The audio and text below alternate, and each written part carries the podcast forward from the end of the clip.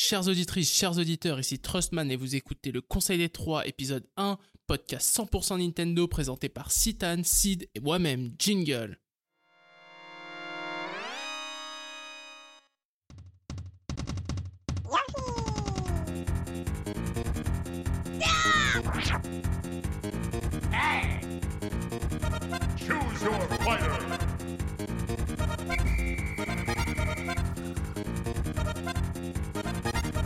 Do a barrel roll.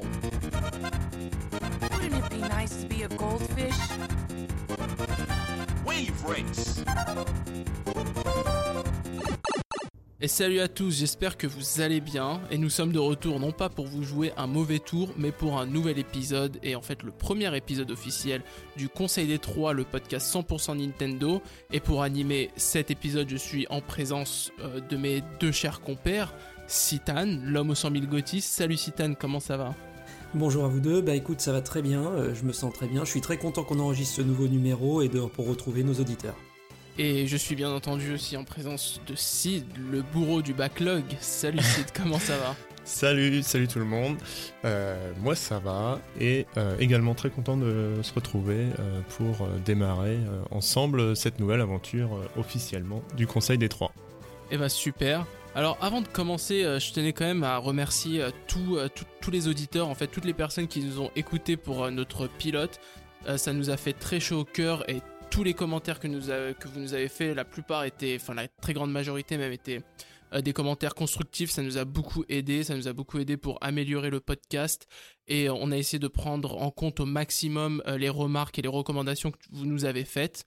Et on espère que euh, cela se sentira euh, tout au long de cet épisode. Et bien entendu, euh, ce ne sera pas parfait, mais j'espère qu'on pourra continuer à s'améliorer tout au long des, des épisodes à venir et que ça vous plaira, bien entendu. Et n'hésitez pas à faire plus de critiques, à nous faire plus de recommandations. Vraiment, on est à l'écoute et on essaye vraiment d'améliorer les choses au fur et à mesure. Et euh, avant de passer au sommaire, je vous rappelle que vous pouvez écouter ce podcast sur SoundCloud, mais aussi sur Apple Podcast et euh, Pocket Cast. Et nous travaillons aussi actuellement à diffuser ce podcast sur Spotify. Et on prépare aussi euh, quelques surprises pour les prochains épisodes, euh, surprises notamment basées sur les recommandations que vous nous avez faites. Donc qui sait, peut-être des hors-séries, peut-être des invités dans le futur. Voilà. Restez à l'écoute car on a sûrement du lourd pour vous. Si vous le voulez bien, messieurs, on va passer au sommaire maintenant. Allons-y. Allez, sommaire.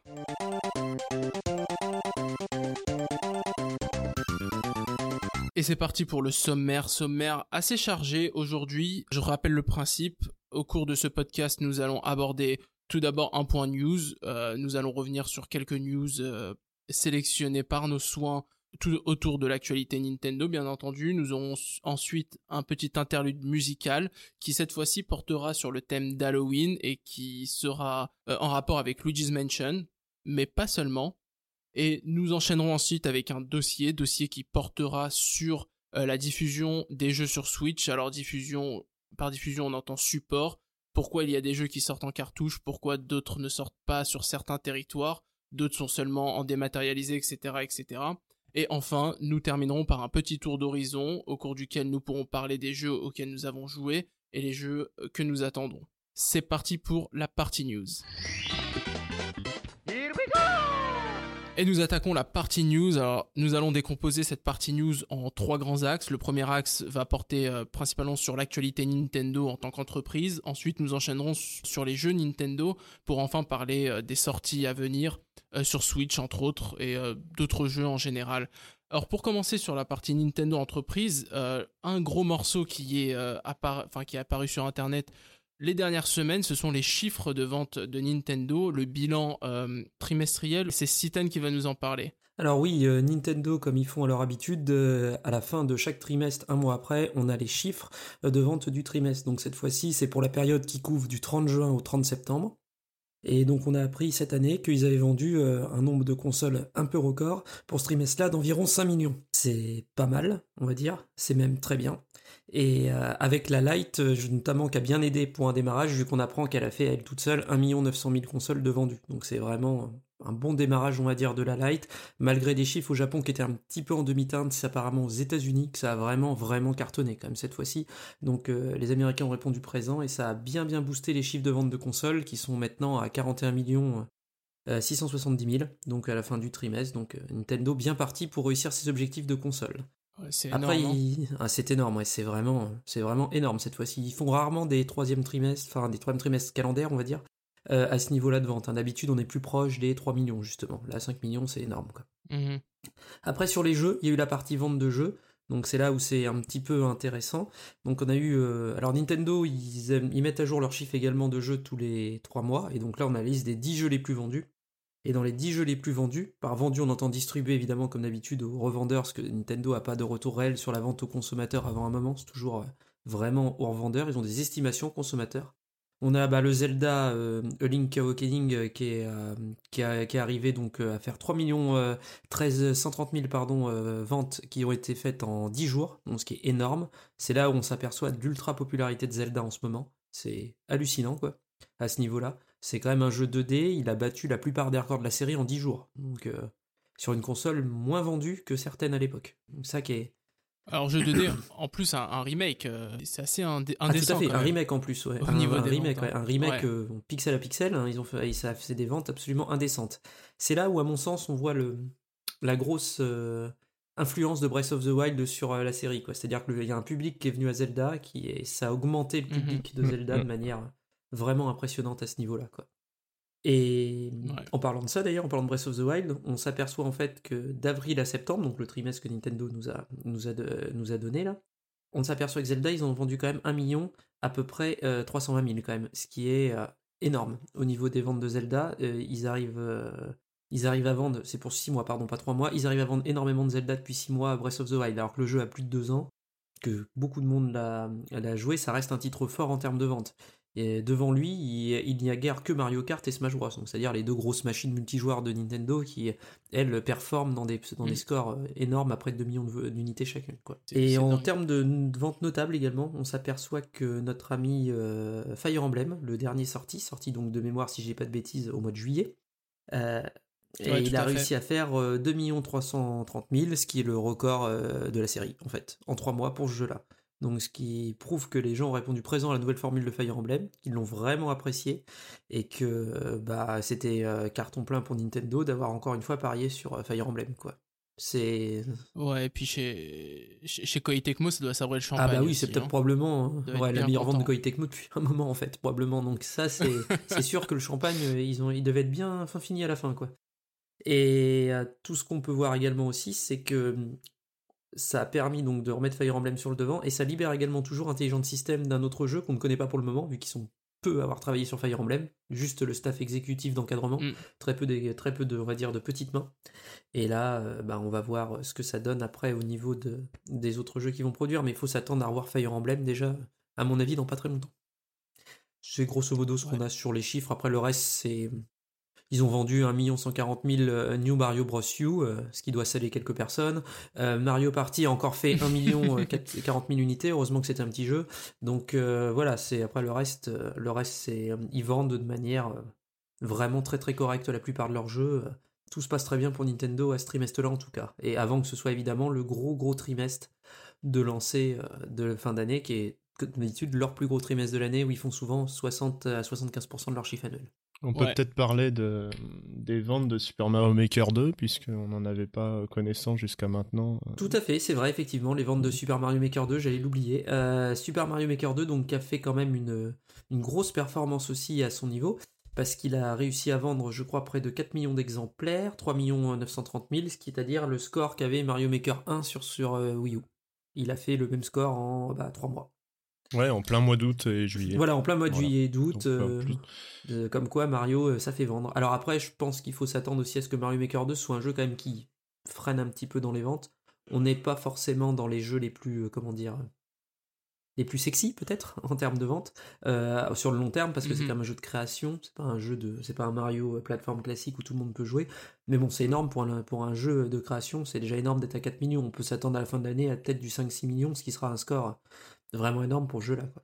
Ouais, c'est sûr. Et puis, enfin, c'est le genre de jeu aussi, je pense que pour lequel un petit DLC, quelque chose euh, vraiment quelque chose qui va attirer un peu le public qui n'a pas été séduit en premier lieu le, le, par le soft, euh, permet de relancer les ventes euh, assez facilement en fait. Donc il y a de la marge de manœuvre si Nintendo veut se lancer dans le développement de DLC un peu grand public sur, euh, sur Mario Maker 2. Alors après, on sait qu'ils vont faire des Mm, mises à mm, jour. Ça, ils l'ont déjà annoncé, qu'ils ont remis dans des. Ils ont, ils ont communiqué récemment quand il y a eu la mise à jour pour le, on peut, sur le fait qu'on puisse jouer avec des amis, en fait. Donc, euh, ils ont, ils ont dit après, on va faire des nouvelles mises à jour de contenu sur Mario Maker. Et tout ce qu'on s'est aperçu, je me souviens dans un direct du jeu, c'est qu'il y avait déjà une place laissée, en fait, pour un nouveau style graphique de jeu. À côté de 3D World, ce qui suppose être un style de jeu comme 3D World, c'est-à-dire à part, c'est-à-dire qui contient ses propres mouvements, sa propre physique et ses propres euh, règles, en fait ce qui est différent des autres skins de Mario Maker. Donc on peut imaginer que Nintendo est en train de travailler à quelque chose, peut-être de l'inédit, peut-être de l'ancien, probablement plus de l'ancien pour jouer sur la nostalgie. Donc euh, voilà. Comme d'habitude, bah, on n'a pas vraiment eu euh, de, de grosses annonces qui ont suivi euh, ces résultats euh, financiers. Euh, les jeux comme Bayonetta 3 et Metroid Prime 4 sont toujours euh, to be announced, donc euh, pas de date de sortie annoncée. Alors le truc intéressant avec Metroid Prime 4, c'est que il y a eu cette news qui est tombée que chez Retro Studios, ça a recruté le cara designer en fait de Halo, qui est engagé en tant que lead artiste sur Metroid Prime 4. Alors je sais pas ce que ça va donner, je sais pas si c'est un gage de qualité, mais en tout cas, ça montre que le développement avance. Et euh, bah, on espère pouvoir le voir euh, sur Switch et pas sur Switch 2 ou je ne sais quoi.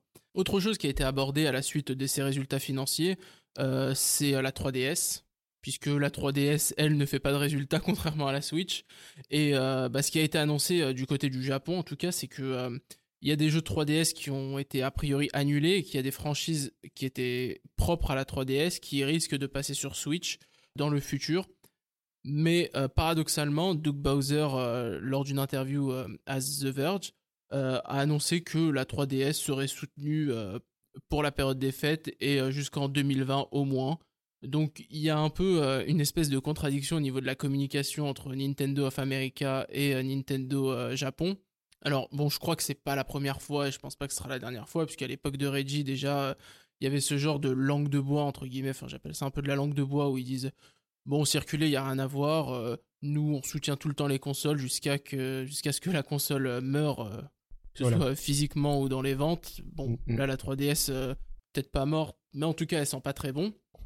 Mais euh, bon, ça m'étonnerait que qu'on voit des nouveaux softs arriver sur 3DS néanmoins. Enfin, je sais pas ce que vous en euh, pensez, mais Enfin, c'est- c'est plus ou moins pour dire que tant que le produit n'est pas annoncé euh, définitivement euh, clos, on dit qu'on le supporte, tout simplement. Euh, Ouais. Et puis euh, bah, derrière, c'est pour dire que euh, aussi euh, il y a Noël qui arrive, euh, le Black Friday et compagnie, et euh, et puis bah en fait la 3DS sera toujours dans le rayon pour ceux qui souhaitent encore se la procurer avec leur jeu quoi et ceux qui veulent pas de Switch quoi. Voilà, je pense que c'est juste ce message là qui veut faire passer. Ouais, alors aussi lors de cette interview, euh, Doug Bowser a dit qu'il ne prévoyait pas de sortir de nouvelles euh, consoles mini, mais euh, qui mettait plutôt l'emphase sur ce qui était déjà sorti, dont euh, le euh, Nintendo Switch Online avec les offres euh, Nintendo et Super Nintendo Online. Donc encore une fois à ce niveau-là, bah, il n'y a pas eu de nouveaux jeux Super Nintendo qui ont été annoncés, donc on attend toujours une mise à jour. Alors je vous rappelle que il avait été annoncé que les mises à jour mensuelles ne seraient plus assurées par Nintendo, mais qui lanceraient des jeux de façon un peu aléatoire, sans, respecter un calendrier. Autre news au niveau de la Switch, et pas des moindres, euh, c'est l'action de UFC euh, Que Choisir qui, qui met la pression sur Nintendo au, au niveau du Joy-Con Drift euh, et qui les somme de, de faire quelque chose à ce niveau-là, d'assurer les réparations. Et ça tombe bien puisqu'il y a la Nintendo Switch Lite qui vient de sortir. Et comme, comme vous le savez bien, sur la Switch Lite, on ne peut pas détacher les Joy- Joy-Con. Donc si les sticks présentent un drift, et ben la console, euh, on peut plus trop l'utiliser. Il faut la renvoyer au SAV. Donc euh, bah j'espère et enfin je pense que je peux dire on espère tous que euh, que cette que cette action de UFC que choisir aura aura un impact et permettra enfin de faire bouger les choses à ce niveau-là au niveau de la France. Alors je vous rappelle que aux États-Unis, il y a une menace euh, de class action envers euh, Nintendo et que juste après ça, Nintendo of America a dit bon bah renvoyez-nous les Joy-Con défectueux, on les répare euh, gratuitement. Bon, on va voir ce que ça va donner en France. En tout cas, j'espère que ce, que ce problème sera, sera définitivement réglé. Alors, juste un petit sondage. Est-ce que vous avez été touché, vous, par le Joy-Con Drift? Si t'as été touché, toi, par le Joy-Con Drift? Alors moi, je suis touché par le drift sur mon Joy-Con gauche de la Switch Day One et pardon, le pad pro, euh, un pad pro que j'ai que j'avais acheté séparément. Donc les deux. Ouais. hein. Après, euh, respectivement, euh, à peu près, on va dire 300 heures pour le Joy-Con et puis euh, à peu près euh, 1500 pour le, le pad pro. Ah, pas mal. Ouais, ouais, mais bon, voilà, ça m'était jamais arrivé sur d'autres consoles. Après, ça pourrait être un cas isolé. Quand je vois qu'il y a une classe action aux États-Unis, que Nintendo, pourtant Nintendo, c'est plutôt le genre à aller en justice pour euh, montrer que euh, ils sont dans leur clou, etc. Il n'y a pas de problème. Euh, Là, il y a une classe action qui débarque, on dit OK, on vous rembourse gratuitement. Quelque part, je pense que Nintendo a quand même euh, des chiffres qui sont pas très, comment dire, pas très, Pas très euh, rassurant. voilà, pas très joli à regarder euh, vis-à-vis de, de ce problème-là. Et c'est ce que j'aimerais. euh, D'ailleurs, si UFC que choisir, ça, ça va un peu plus loin. Moi, j'aimerais avoir un jour ce taux de retour parce que bon, c'est vrai qu'on voit à travers aujourd'hui les forums, Internet et compagnie. bon, il y a plusieurs sondages hein, à différentes échelles, Euh, mais euh, à titre personnel, je pense que quand même, euh, il touche quand même beaucoup de monde. Et toi, Citan, t'as été touché par euh, le Joy-Con Drift? Alors moi, je touche du bois. J'ai eu de la chance. J'ai pas été touché par le Joy-Con Drift encore. Donc euh, j'ai pas mal utilisé mes Joy-Con euh, depuis le début. J'ai pas eu de problème particulier, mais j'ai des amis qui l'ont eu par contre, oui, effectivement. Donc je, je suis d'accord avec Sid à 100%. C'est pas un problème isolé. Je pense que Nintendo a pas de solution pour régler le problème exactement maintenant, en fait, quoi. Un petit peu comme Apple et la conception de ses claviers pour faire un parallèle sur les ordinateurs qui a eu le même genre de souci de choses qui se bloquaient, qui ne marchaient plus, qui n'étaient plus détectées. Donc je pense que bah en attendant, ils préfèrent faire le dos rond, ils déremboursent pour pas casser leur image et ça passe. Mais c'est vrai que c'est pas très cool, surtout quand on connaît euh, chez Nintendo la réputation de fiabilité du matériel à la base quand même. Et là c'est quand même Ouais. pas top top pour leur image, hein, pas se mentir. Ouais. Ouais, bon bah moi de mon côté, j'ai pas encore été touché, je touche du bois. Mais, euh, mais ouais, c'est vrai que c'est plutôt inquiétant et, euh, et on espère que, que des actions euh, vont être prises chez Nintendo et que ça va un peu taper sur, sur les doigts de ceux qui sont, entre guillemets, responsables. Bah, ce qui ce qui je rajouterais ce qui est dommage, c'est qu'apparemment, il semblerait que la Switch Lite, la Switch Lite soit aussi impactée. Donc là, ça commence à devenir problématique. C'est que Nintendo serait au courant de ce drift et aurait, euh, entre guillemets, euh, lancé délibérément la production de Switch Lite avec les- le même problème, en fait, qui touche les Joy-Con. Et comme tu dis, eh ben, là, le problème, c'est que on renvoie pas une manette au service après-vente, on renvoie sa Switch. Et euh, c'est un peu embêtant, quoi. Ouais, on verra comment ça évolue. De toute façon, la, la Switch Lite vient de sortir. Alors, ouais, c'est vrai qu'il y a eu euh, quelques cas. Enfin, j'ai vu passer sur internet quelques cas de Joy-Con Drift. Euh, je pense qu'on en saura peut-être un peu plus sur euh, la fréquence euh, réelle euh, dans peut-être, je sais pas moi, 3 mois, 6 mois. Ouais. Enfin bon. Ouais, donc on va passer aux jeux Nintendo maintenant, un peu les actus sur les jeux Nintendo. Alors, premièrement, on va revenir sur ce qu'on avait un peu teasé parce qu'on n'avait pas encore assez d'informations à l'époque au moment de l'enregistrement du pilote de ce podcast.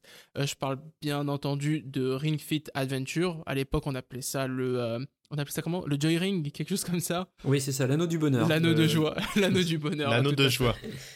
Eh ben, alors je pense qu'on pourra euh, revenir sur ce jeu lors du tour d'horizon, mais en tout cas, euh, au Japon, ce jeu a fait environ 180 000 ventes, il me semble, ce qui est euh, bah, pas mal du tout. En tout cas, ça, c'est meilleur que Nintendo Labo, la dernière tentative de Nintendo de faire euh, du grand public. Autre jeu qui est plutôt orienté grand public, euh, c'est l'annonce d'un nouveau euh, euh, Dr Kawashima, prévu pour le mois de décembre au Japon et le mois de janvier en Europe. Euh, ça, j'attends vraiment parce que je suis assez client quand même des jeux, euh, des jeux, euh, comment dire, euh, des jeux euh, grand public et surtout euh, les jeux un peu euh, comme ça, programme d'entraînement cérébral, etc. Et euh, c'est vrai que, que ça me manque. Donc je suis vraiment content que ça arrive sur Switch et j'ai hâte de pouvoir euh, faire travailler mes neurones après, euh, après l'ivresse des fêtes, entre guillemets. Tu, euh, tu, vas faire comme dans la pub où euh, tu vas faire comme dans la pub où euh, la, la- la dame se trompe à, à je sais plus, elle- au lieu de 12, elle met 13 là, pour faire genre, euh, Oh, tu t'es trompé. euh, j'ai- Ouais, c'est un ça. peu- Ouais. Ça, c'est quand même un peu limite, hein, bon. quand même. Ça, c'est...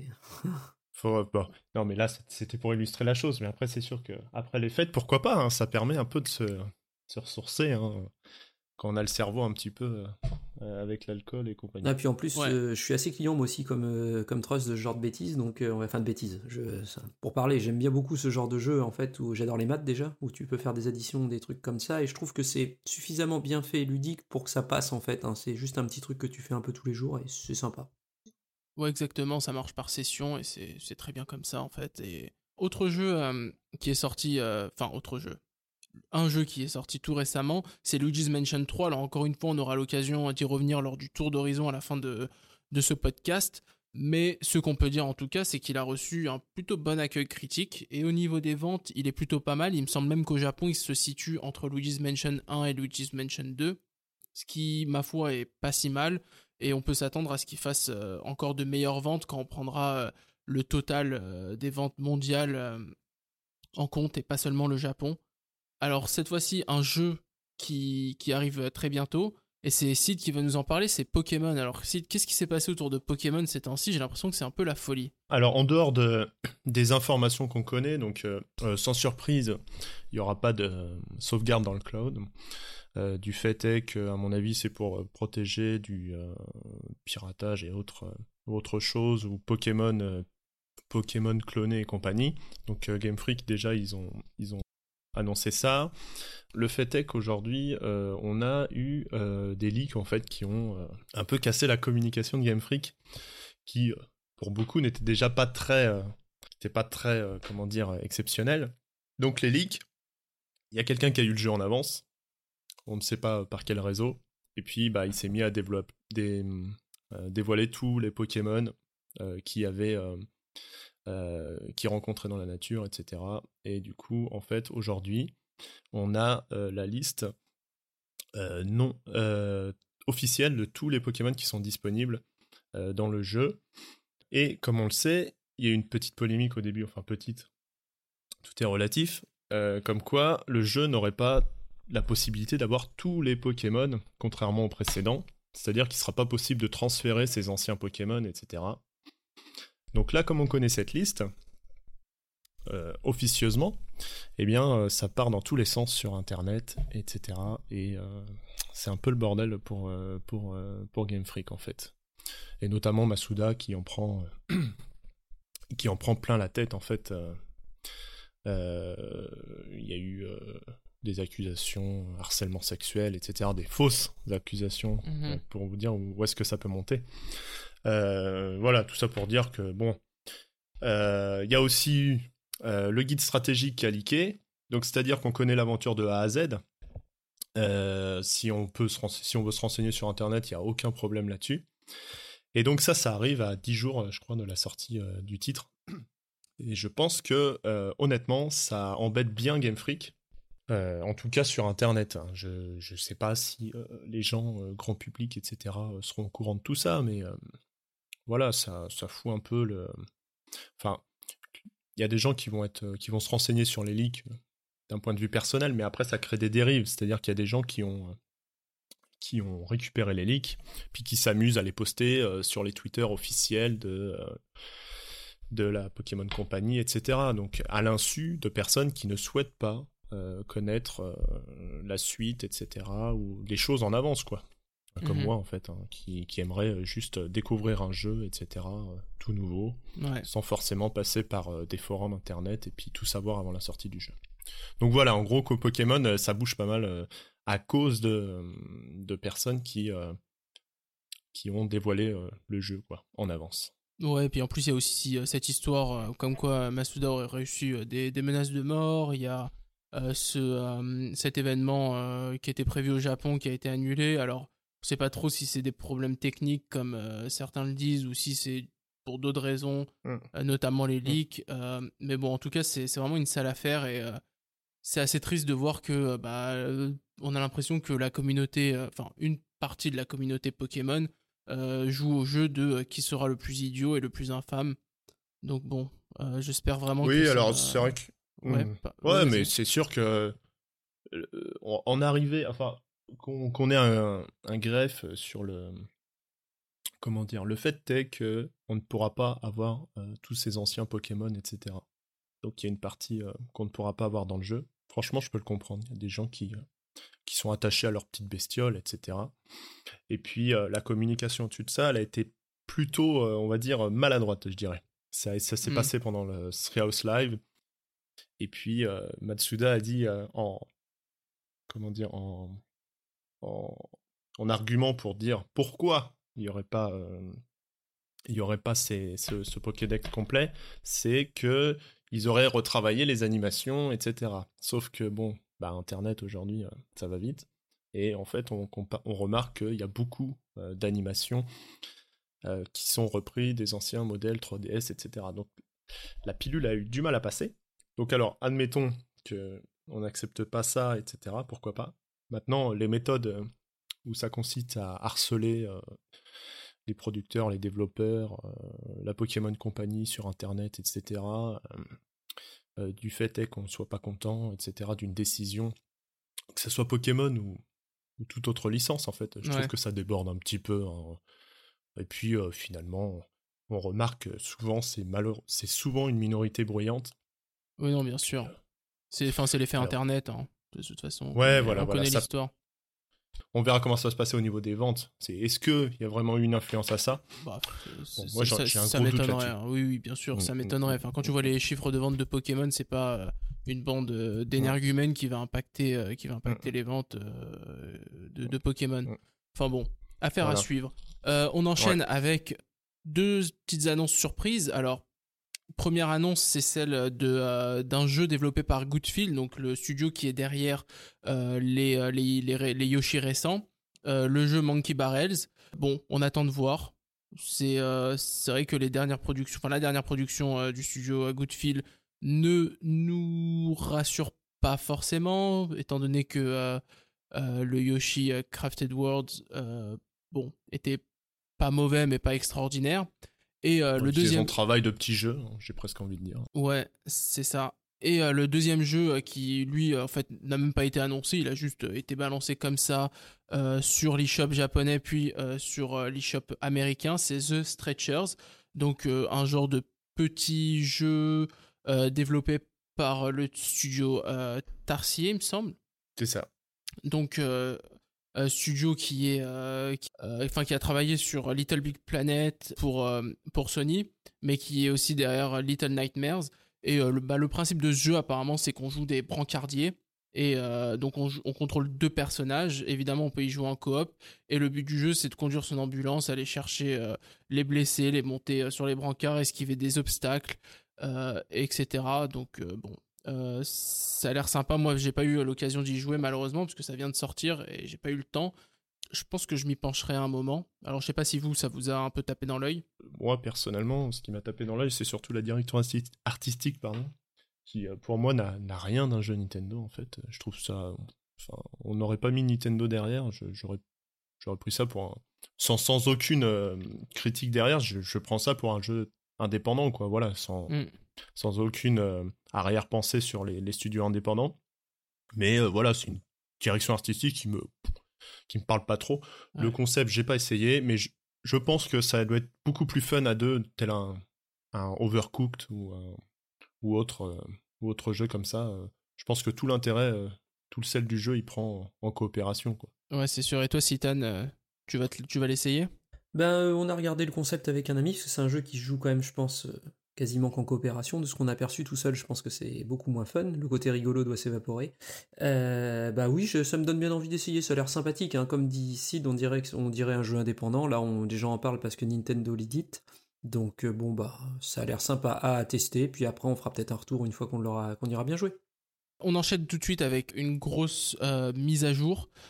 C'est celle de Super Smash Bros. Puisqu'il y a le personnage Terry Bogard et euh, tout le contenu qui l'accompagne, donc les DLC et les musiques euh, qui euh, sont sorties euh, juste là au début du mois de novembre. Ça a été accompagné, bien entendu, du fameux Sakurai Direct et cette fois-ci nous a gratifié de 45 minutes. 45 minutes de présentation.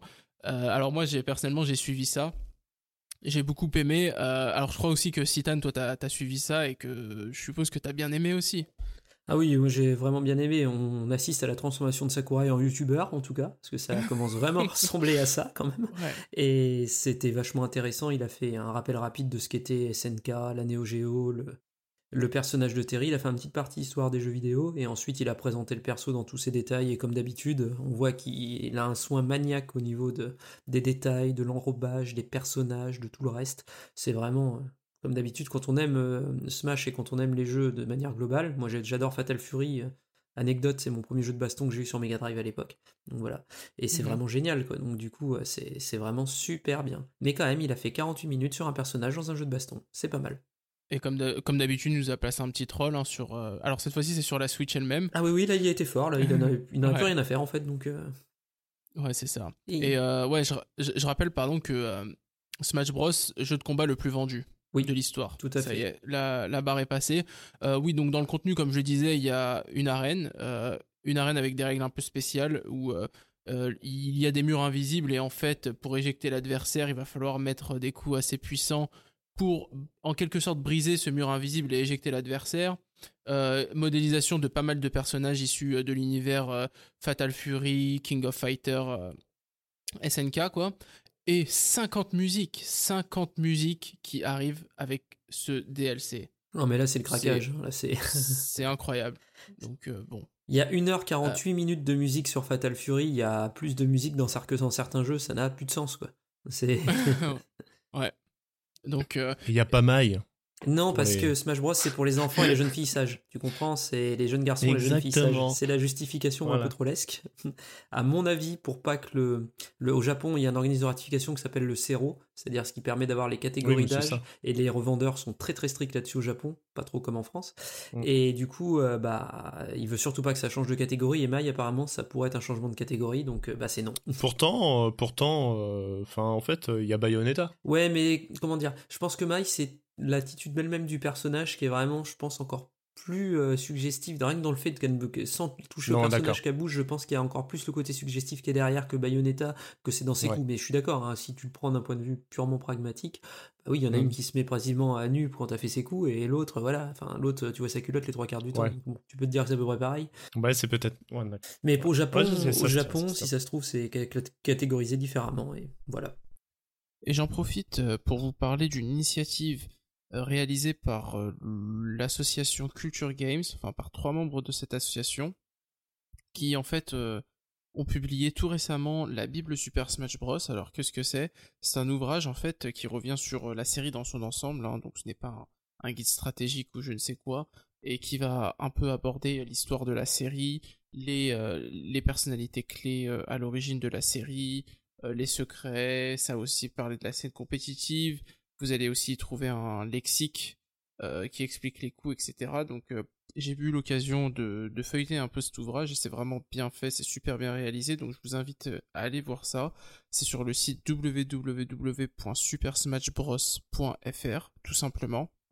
Et vous pourrez y télécharger une version PDF, une version à imprimer, si vous voulez emmener ça chez, chez votre imprimeur et vous faire un petit livre sympa sur Super Smash Bros dans la bibliothèque. Et j'en profite aussi pour dire que euh, sur, cette page sur leur site internet vous pourrez trouver euh, des liens si vous voulez euh, en fait faire un don contribuer un peu à leur travail les rémunérer d'une certaine façon puisque je le rappelle ils peuvent pas vendre cet ouvrage étant donné que le contenu qui s'y trouve, notamment au niveau du contenu graphique, est sous euh, licence Nintendo. Et on enchaîne tout de suite avec un autre jeu Nintendo, mais cette fois-ci qui n'est pas sur Switch, mais sur mobile, et je veux bien entendu parler de Mario Kart Tour, et c'est Sid qui va nous en parler un peu. Oui, Mario Kart Tour qui est sorti euh, au mois de septembre, là, et qui pète tous les records de téléchargement, on va bien préciser et qui, euh, niveau rentabilité, euh, est pas aussi, euh, je pense, foufou qu'espéré. Au-delà des chiffres, j'ai pu le tester quand même un peu, environ 5 heures. j'ai trouvé, trouvé ça assez, assez délicat à, diriger, forcément tactile en plus. Ça, ça, se tient à la verticale, hein. on n'utilise que un pouce ou deux, même on peut utiliser les deux. Pour quelqu'un qui, a l'habitude de jouer euh, avec une manette, c'est un peu déroutant au début. Mais faut avouer que euh, après euh, quelques heures de, de, de jeu, on s'y fait. C'est plutôt joli. L'idée du tour du monde à travers les villes, j'ai trouvé ça sympa. Et puis en fait, le but du jeu, ça va être de, de récolter des étoiles et qui vont débloquer les nouvelles coupes. Et ces étoiles, on les obtient avec des points qu'on cumule euh, pendant les courses en faisant des acrobaties en fonction de notre véhicule ou de nos personnages choisis. Alors euh, globalement, ça se, on avance très bien, très vite, sans payer. Ouais. Et puis euh, le, le moyen de paiement, malheureux- enfin, malheureusement, je trouve ça un peu, un peu osé. On a un passeport qui est autour de 5 euros et qui nous donne des personnages euh, et puis des, euh, comment dire, des gemmes euh, qui nous permettent euh, de euh, débloquer de nouveaux personnages, etc. Ça reste un, un gacha hein, derrière pour euh, ramasser euh, de l'argent, etc. Mhm. Ouais. Donc, euh, bon, euh, on fait vite le tour en fait. Et puis, euh, voilà, j'ai pas. Je pense que c'est une proposition intéressante, mais euh, pour ceux qui jouent euh, euh, sur les, les, les consoles salon et portables, euh, bon, voilà, ça peut être sympa dans le- Comme Ouais. ça, en, en- en une pause, mais c'est pas. Ouais, vivement Mario Kart 9, quoi, en gros. Ouais, il faudrait que le 8 il arrête de se vendre. ouais, bah c'est pas prêt de s'arrêter euh, d'après d'après les, les chiffres euh, Nintendo. Alors on va enchaîner Mm. aussi. Alors cette fois-ci avec une euh, mauvaise nouvelle. Mauvaise nouvelle, c'est la fermeture du studio Alpha Dream, studio qui était euh, derrière euh, les euh, Mario et Luigi, euh, donc les fameux RPG, euh, qui la série qui a commencé sur euh, Game Boy Advance et qui a continué sur console portable de Nintendo. Euh, et c'est Citan qui va nous, nous en parler un peu. Oui, alors bah effectivement, on a appris il y a quelques semaines maintenant qu'Alpha Dream a fermé. C'était un petit studio de 50 personnes qui s'occupait quasi exclusivement de Mario et Luigi, donc euh, comme tu as dit, la série de RPG qu'il y avait sur console portable de Nintendo. Euh, disons que ça fait quelques temps que ça allait pas terrible, les dernières ventes euh, étaient pas top, notamment parce qu'ils faisaient des remakes des versions DS sur 3DS, euh, qu'on rappelle est quand même rétro-compatible avec la DS, donc c'est un peu un petit peu complexe je pense à vendre. Et je pense qu'ils se sont entêtés à faire ça au moment où les jeux sur 3DS Nintendo de manière globale se vendaient quand même beaucoup moins. On a bien vu que Luigi's Mansion apparemment n'a pas marché, le remake de Luigi's Mansion, le remake de Fire Emblem qui pourtant moi je trouve très bien n'a pas marché. Le dernier jeu à avoir un peu marché c'était Metroid Samus Returns il y a maintenant euh, presque deux ans. Donc euh, ça, ça devient compliqué je pense sur 3DS et ils n'ont pas su euh, passer à autre chose. Alors apparemment ils travaillaient euh, sur euh, Mario et Sonic Ogio, ce qui sont crédités, d'après ce que je crois savoir. Oui, ils Mhm. sont crédités. Et donc c'était leur dernier, leur dernier travail et on ne sait pas ce qu'il est Ouais. des salariés, on ne sait rien de plus. Quoi. Ouais, bah j'espère pour eux que l'issue euh, sera favorable. Alors, euh, en plus, enfin, d'après la critique, Mar- euh, Mario et Sonic aux Jeux Olympiques, c'est pas non plus euh, super fou, donc c'est un peu triste comme lettre d'adieu. Mais bon, voilà, on espère euh, qu'on pourra retrouver euh, d'une part les Mario et Luigi RPG euh, très bientôt sur Switch, et on, bah, on, on souhaite De le meilleur pour les le- employés.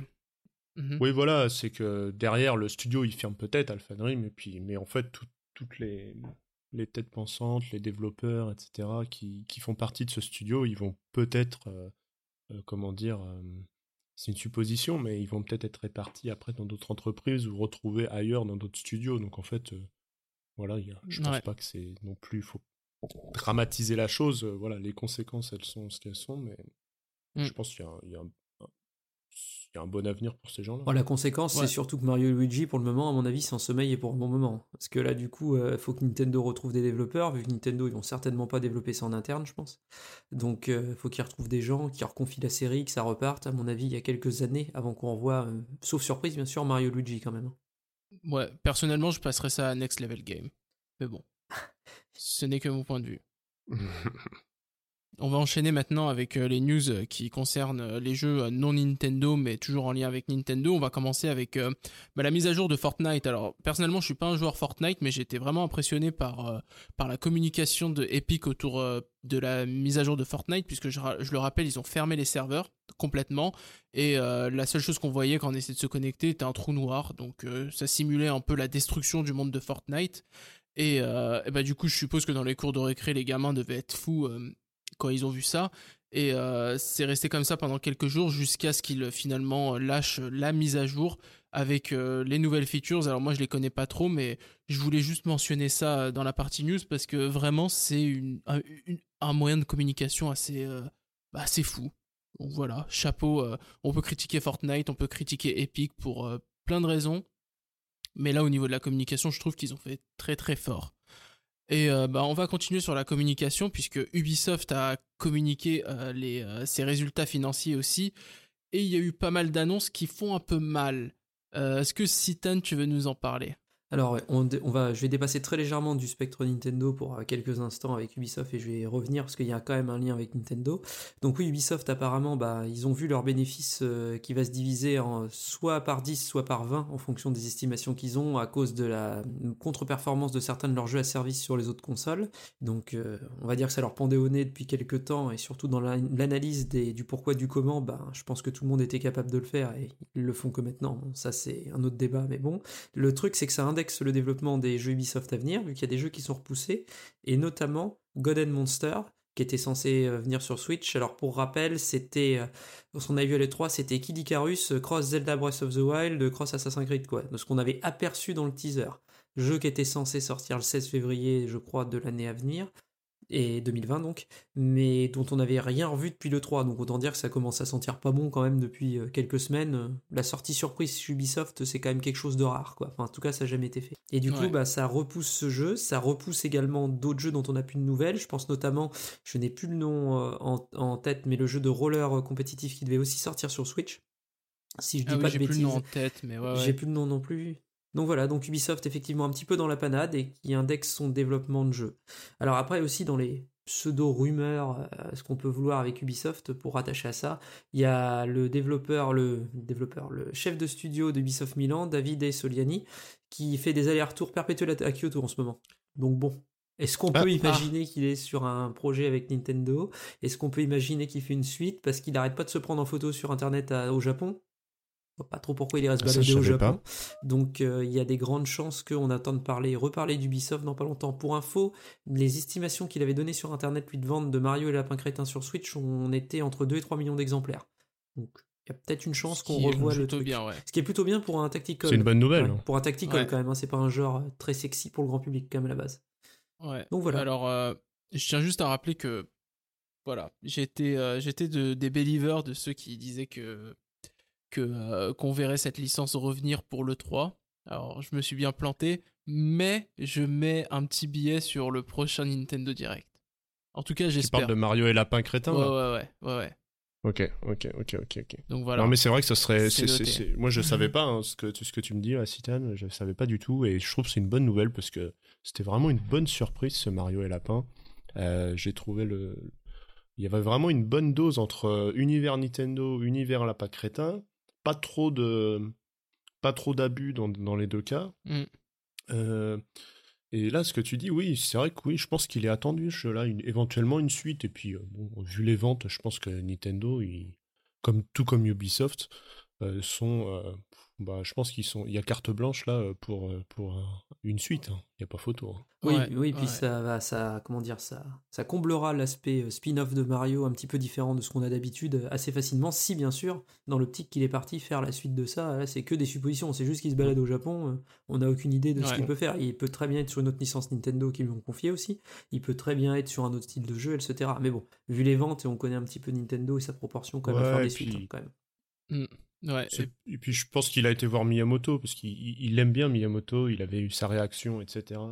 Ouais, ouais, ouais. Des meilleurs, euh, Oui, meilleurs ouais. qu'on peut qu'on peut recevoir. hein. Puis c'est un des. ah, de Euh, ce qu'on voit, David Dessoliani, c'est quand même un mec qu'on aperçoit qui est vraiment passionné vraiment par ce qu'il fait quand on le voit en interview. Ouais. Quand on le voit, il, il- on va dire, il joue pas comme certains développeurs font des fois un peu de communication. Lui, quand tu le vois, il est juste naturel. Donc tu penses bien qu'il Mm. a envie, en fait, qu'il aime ça, qu'il aime vraiment ça et qu'il aime vraiment Nintendo, qu'il a vraiment envie de respecter le matériau qu'on lui donne. Je pense qu'il il doit se mettre une pression de dingue et, et en espérant bah, qu'il fasse un nouveau jeu avec eux en tout cas. Ouais, j'espère que ce sera plus un Nintendo euh, et Lapin Crétin, et pas seulement Mario, parce que ça pourrait être drôle de voir euh, Link, Samus, et etc. euh, dans un tactical. Enfin bon. Euh, on va Pourquoi enchaîner. pas? Ouais. Ouais, on va enchaîner, euh, vu qu'il nous reste plus beaucoup de temps pour les news, on va enchaîner avec quelques news euh, en vrac euh, cette fois-ci. Donc on a eu la BlizzCon et l'annonce de Overwatch 2. Overwatch 2 donc qui sera une espèce de suite add-on du premier puisque il ajoutera un mode PVE donc joueur contre environnement possible en solo et en coopération. Euh, des nouveaux persos, des graphismes euh, un peu améliorés. Et l'information importante à mes yeux c'est qu'il sera toujours possible de jouer avec euh, les gens d'Overwatch 1 et les gens d'Overwatch 1 n'auront pas à acheter Overwatch 2 pour continuer à jouer en PvP. Alors évidemment, ils n'auront pas accès au nouveau contenu, mais la partie PvP, donc le cœur du jeu, sera pardon commun euh, aux joueurs d'Overwatch 1 et Overwatch 2. Euh, pas de date de sortie annoncée, mais ça sortira sur Switch euh, a priori. Il y a eu aussi l'annonce du report de Doom Eternal, donc Doom Eternal qui était prévu pour 2020. euh, non, pardon, qui était prévu 2019. pour ouais, qui était prévu pour cette année et qui est maintenant repoussé pour 2020. Euh, on n'a pas la date exacte sur Switch. Et en lot de consolation, ils ont annoncé que, le Doom 64, qui avait été annoncé d'ailleurs lors du, du dernier Nintendo Direct, serait offert aux, personnes qui précommandent le jeu. Donc bon, je sais pas si c'est une raison suffisante pour euh, précommander Doom Eternal, mais euh, ça peut être un petit lot de consolation en tout cas. Et euh, enfin, dernière annonce de jeu, un jeu d'horreur, Hotel Barcelona, qui est un- une collaboration entre Suda Goichi, Suda 51, donc Sueri 65, et aussi euh, Keishiro Toyama, qui est derrière le Silent Hill et aussi la série des, des Sirens. Euh, D'ailleurs, qui Suda euh, Goichi et Sueri l'ont recruté un peu en live lors euh, de l'annonce enfin, du, jeu, en lui envoyant un texto. Donc c'est drôle, mais enfin personnellement je trouve que ça fait pas très sérieux, c'est plutôt inquiétant sur sur le jeu et le jeu en question. Donc comme je le disais, c'est un jeu d'horreur, ça sera plutôt un jeu à production modeste qui sera édité par Devolver il me semble et qui s'inspire de la série des Sirens, mais aussi de Twin Peaks, donc euh, du travail de, de David Lynch. Bon, on va voir ce que ça donne. Euh, je vous rappelle que Suda Goichi euh, lui travaille sur aussi No More Heroes 3. Il a annoncé que le développement en était environ à 40%. Alors c'est un peu inquiétant parce qu'il avait annoncé euh, quelques mois avant que le développement était à 50%, mais bon, peu importe, il est peut-être sur une autre timeline. Euh, tandis que euh, Sueri65, lui, travaille sur Deadly Premonition 2. Euh, bon bah là aussi, voilà, on va voir ce que ça donne, mais bon. Disons que c'est... Enfin personnellement je suis pas très rassuré, mais en même temps je suis abusé, donc bon, pourquoi pas. Je suis un petit peu. Voilà, c'est la, la réunion de la réunion des créatifs. euh, à voir s'ils arrivent à se coordonner, euh, se coordonner pardon, euh, Ouais. pour créer quelque chose de, de potable. hein. À voir ce que ça va donner ce mélange des, des, des personnalités quoi. Je suis juste un petit peu surpris sur le créateur de Sirène quand ils ont dit qu'il venait, parce que de mémoire, il bosse pour Sony, lui. C'est le créateur de Gravity Rush également, chez Sony. Donc je suis, je suis surpris qu'il fasse, il participe à un jeu indépendant. Alors peut-être que son contrat lui laisse de la latitude, mais aux dernières nouvelles, je crois qu'il bossait toujours chez Sony. Donc euh, je suis un, un petit peu surpris. Il est au Japan Studio, lui, de mémoire. Mais euh, Ouais, bah bon, je sais pas, peut-être qu'il a pas bien compris. Enfin, les mecs lui envoient un texto en live. euh, il dit ouais, pourquoi pas, mais bon, je, je sais pas. On, on- on verra. On C'est- verra, C'est une histoire quand même assez bizarre. hein. oui, c'est un petit peu étrange. Ouais. Bon, bah voilà qui, conclut le point news. Alors, euh, bah si vous le voulez bien, on va passer à l'interlude musical. Allez, c'est parti.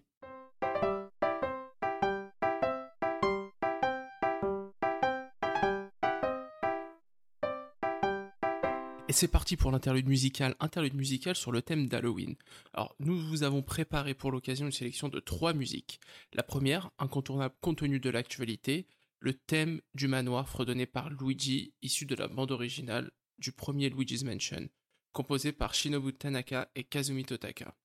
La seconde musique que nous avons choisie est aussi en rapport avec l'actualité en quelque sorte, puisqu'elle est issue d'un jeu Pokémon. En effet, il s'agit du thème de l'avant-ville, version Pokémon Let's Go pour un meilleur confort d'écoute, thème composé par Junichi Masuda et arrangé à l'occasion par Shota Kageyama, et qui, je le rappelle, est entouré de légendes urbaines. Et pour finir, un incontournable puisqu'il s'agit du thème de la maison hantée, classique des Super Mario dans sa version Super Mario 3D World, composé cette fois-ci par Maito Yakota a priori. Pour cette sélection, nous avons choisi d'intégrer un passage d'environ 1 minute, 1 minute 30 par musique. Alors je vous souhaite une bonne écoute, on se retrouve tout de suite après pour le dossier. Allez, c'est parti.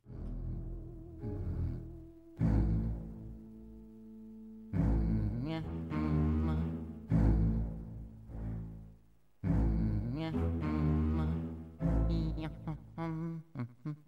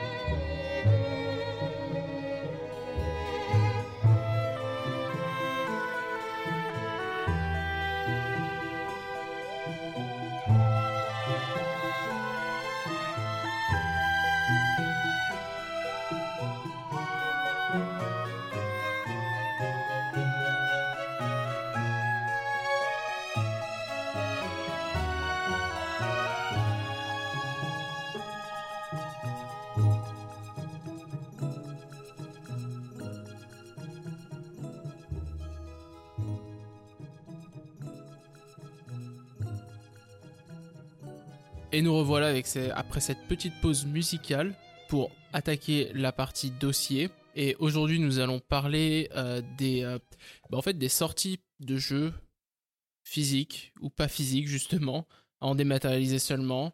Euh, certains ont seulement des codes, certains sont disponibles sur certains territoires, mais pas d'autres. Ce qui peut être assez agaçant pour le collectionneur ou tout simplement pour le consommateur qui veut posséder ces jeux en version physique et euh, nous allons débattre de pourquoi et comment cela impacte euh, les joueurs. Alors peut-être pour commencer, on va on va parler de la disparité euh, des sorties au niveau des territoires puisque il y a des jeux qui sortent seulement en physique au Japon, d'autres seulement au Japon et aux États-Unis et pas en Europe. Un des exemples pour ça, c'est Capcom. Alors, est-ce que vous, vous avez. Enfin, je sais pas, toi par exemple, Citan, est-ce que tu as été impacté par ce genre de politique au niveau des sorties? Et bah, qu'en penses-tu? Alors oui, moi j'ai été impacté au niveau de cette politique par les sorties. Déjà pour commencer, euh, Capcom, effectivement, c'est vraiment, on va dire, le l'exemple type du n'importe quoi. Donc euh, moi j'attendais particulièrement, tu vois, Okami. J'attendais particulièrement Mhm. Mega Man 11. C'est deux jeux Capcom que j'avais envie d'a- d'acheter. Okami HD, parce que j'ai plus que la version PS2 et c'est plus possible. Et Mega Man 11, parce que j'aime bien Mega Man, simplement. Mais par contre, voilà, Mega Man 11, il sort en boîte au Japon, en boîte aux États-Unis, en démat en Europe. Okami HD, il sort en boîte au Japon, en démat dans le reste du monde. Et par exemple, j'ai Resident Evil 4 qui m'intéressait aussi. Et là, c'est la fête. Resident Evil 4 qui n'est au Japon, qui je crois n'est qui est en cartouche, euh, seul, et le 5 et le 6 à part en code de téléchargement. Aux États-Unis, c'est la cartouche qui regroupe les 3 en fait, avec seulement le 4 sur les cartouches, 5 et 6, et en Europe tout en démat. Au bout d'un moment, c'est genre, mais pourquoi en fait vous faites ça? Pourquoi vous faites trois lignes de production? C'est incompréhensible. Je pense que Capcom, il y a des divisions, euh, euh, comment ça s'appelle, qui sont euh, plus ou moins indépendantes les unes des autres. Je pense que ça peut parler de la politique des éditeurs. Capcom Japon, bah au Japon, tu, vexes, tu vexes pas le public japonais. En fait, au Japon, t'évites de faire ça, quoi. Généralement, t'évites beaucoup parce que ce qu'il faut savoir avec les éditeurs au Japon, c'est que même Nintendo, hein, quand t'écoutes leur interview et tout, quand ils prennent les retours des joueurs, ils prennent les retours des joueurs japonais. Parce qu'ils font très attention Mm. aux retours qu'ils reçoivent, en fait, les éditeurs japonais, parce qu'il y a une, es- une espèce de respect du consommateur, une question globale, en fait, de ne pas faire de vagues, de garder une bonne image d'entreprise. Tandis que dans le reste du monde, pff, sont un peu plus détendus, on va dire, à ce niveau-là. Et effectivement, Capcom, c'est la fête au n'importe quoi. Genre la compile Megaman, au Japon en boîte intégrale divisée en deux. Aux États-Unis, la première partie, je parle de Romnes quand même, hein, la première partie sur une cartouche et tout, l'autre deuxième partie à télécharger. Le jeu, il doit faire euh, 2 Ouais. gigs en fait en tout. hein. Et euh, en Europe, rien du tout quoi. Et là, tu fais, mais, mais pourquoi vous faites ça? Vous êtes sur des. C'est incompréhensible quoi en fait. Et oui, moi j'ai été impacté et ça c'est difficile. hein. Dans le cas présent, t'as même des éditeurs indés comme, euh, je crois que c'est FDG Entertainment qui sort que Monster Boy aux États-Unis en boîte quoi. Sur un produit qui est quand même une licence euh, qui s'adresse pas forcément au grand public. Et tu peux t'imaginer que quand tu fais des sorties qui coûtent un petit peu plus cher en boîte, tu vas quand même essayer de toucher un public qui a un peu plus de moyens, donc un public généralement de fans et qui demandeur de ce produit-là. Voilà. Ça c'est problématique. c'est- d'autant plus bizarre en plus qu'on parle de jeux quand même. euh, Enfin, je prends l'exemple de, de Megaman où euh, c'est des jeux quand même qui sont assez populaires en Europe et euh, enfin bon, je connais pas très bien le marché américain, mais euh, de par l'histoire, notamment en France, qu'on a avec le jeu vidéo japonais et la culture japonaise en général, bon, on va pas revenir sur le club Dorothée, etc. C'est c'est quand même des compiles qu'on pourrait s'attendre à voir euh, sortir préférentiellement en physique en Europe parce qu'on sait que, notamment en France, on sait que le, public est là. euh, il va répondre présent, il va acheter, peut-être un peu moins qu'aux États-Unis. Alors aux États-Unis, c'est un marché plus large, bien entendu, donc euh, forcément, ça vend plus parce que le, nombre de consommateurs est plus important. Mais bah, c'est un peu bizarre quand même de laisser des fans comme ça sur la touche sur des territoires qui, on le sait, sont friands de ce genre de jeu. Alors toi, je sais pas si de ce que est-ce que tu as été aussi impacté par euh, par ces politiques un peu euh, bizarres euh, de, de disparité au niveau des sorties? Bah écoute, euh, moi j'ai acheté Mega Man 11, euh, sa version japonaise. Donc euh, quelque part, oui, j'avais envie- Ouais. j'avais jamais joué à un Mega Man d'ailleurs. Confession. Mais bon, il y a un début à tout et je me suis dit pourquoi pas me lancer dans, dans, dans un opus. Et puis comme j'aime bien acheter mes jeux en boîte, eh bien, euh, ouais, j'ai forcément euh, l'impact, ça a été que j'ai dû euh, passer par l'import, donc acheter plus cher la chose, quoi. Donc j'ai pris la version japonaise. Et puis, oui, après, il y a peut-être d'autres jeux, peut-être, qui m'auraient intéressé, par exemple Dragon's Dogma, sur, par Capcom également encore, qui lui Mhm.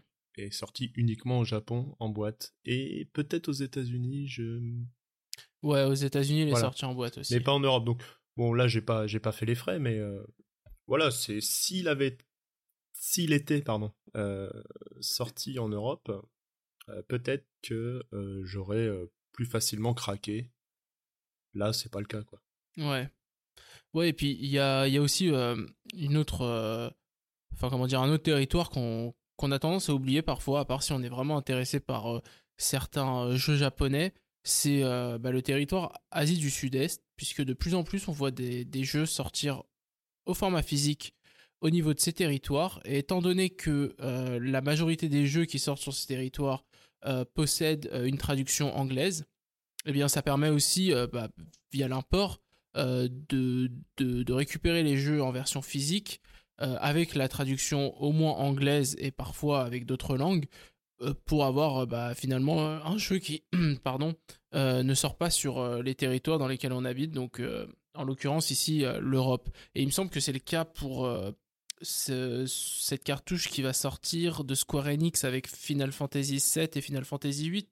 Si je me trompe pas, est-ce que vous pouvez me confirmer ça? Oui, c'est c'est bien ça, mais c'est alors ça, là, ce cas précis d'idiotie de la part de, on va pas employer d'autres mots, de Square Enix, c'est quand même fort. On parle quand même de deux jeux cultes, quand même. Final Fantasy VII, mhm. Fantasy VIII, c'est pas deux jeux indés qui sont mis en boîte. Hein. Je veux pas être méchant Ouais. là, regarde les indés, c'est pas du tout l'objectif, mais là, on parle de jeux cultes. Ouais. que les gens seraient et que, que se plaindre pour avoir en cartouche, j'en ai même vu qui demandaient à, à Limited Run, c'est-à-dire un, un éditeur indé, de d'appeler Square Enix pour le faire en boîte. Donc il y a une demande qui existe, quoi. Enfin, c'est clair et net sur ces jeux-là, ils en vendraient des palettes. Et ça sort où? En Asie du Sud-Est.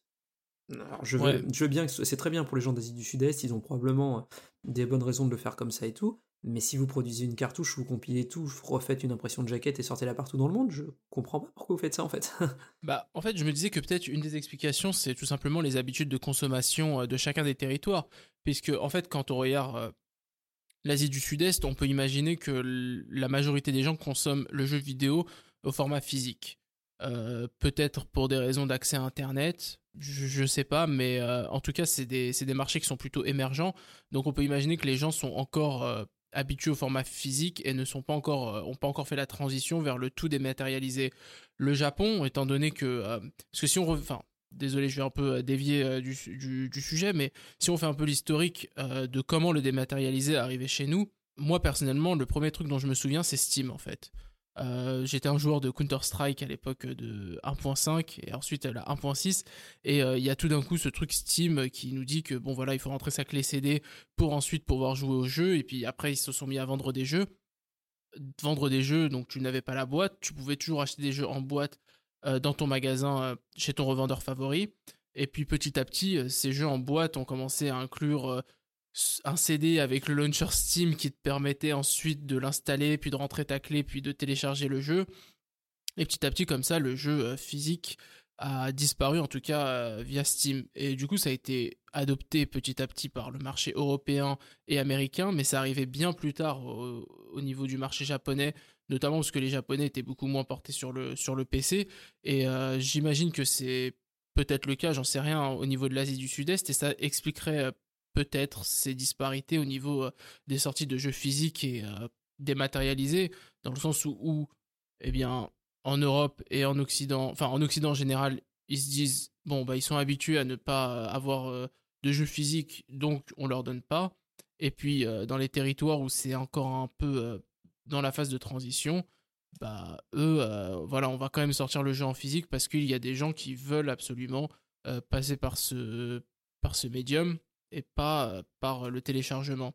Alors, je sais pas ce que vous en pensez comme début d'explication, mais en tout cas, c'est le seul seule raison rationnelle que je vois personnellement. Bah déjà, en fait, euh, pour rebondir là sur le, le dématérialisé, euh, au Japon, eux, on voit il y a quand même une nette différence entre les États-Unis et l'Europe, où euh, le Japon est encore très très loin du, du 50%, voire du 40%, voire du 30% même, en fait, hein, selon les, euh, les ventes. hein. En fait, les, les ventes physiques, c'est vraiment le gros des jeux hein, au Japon.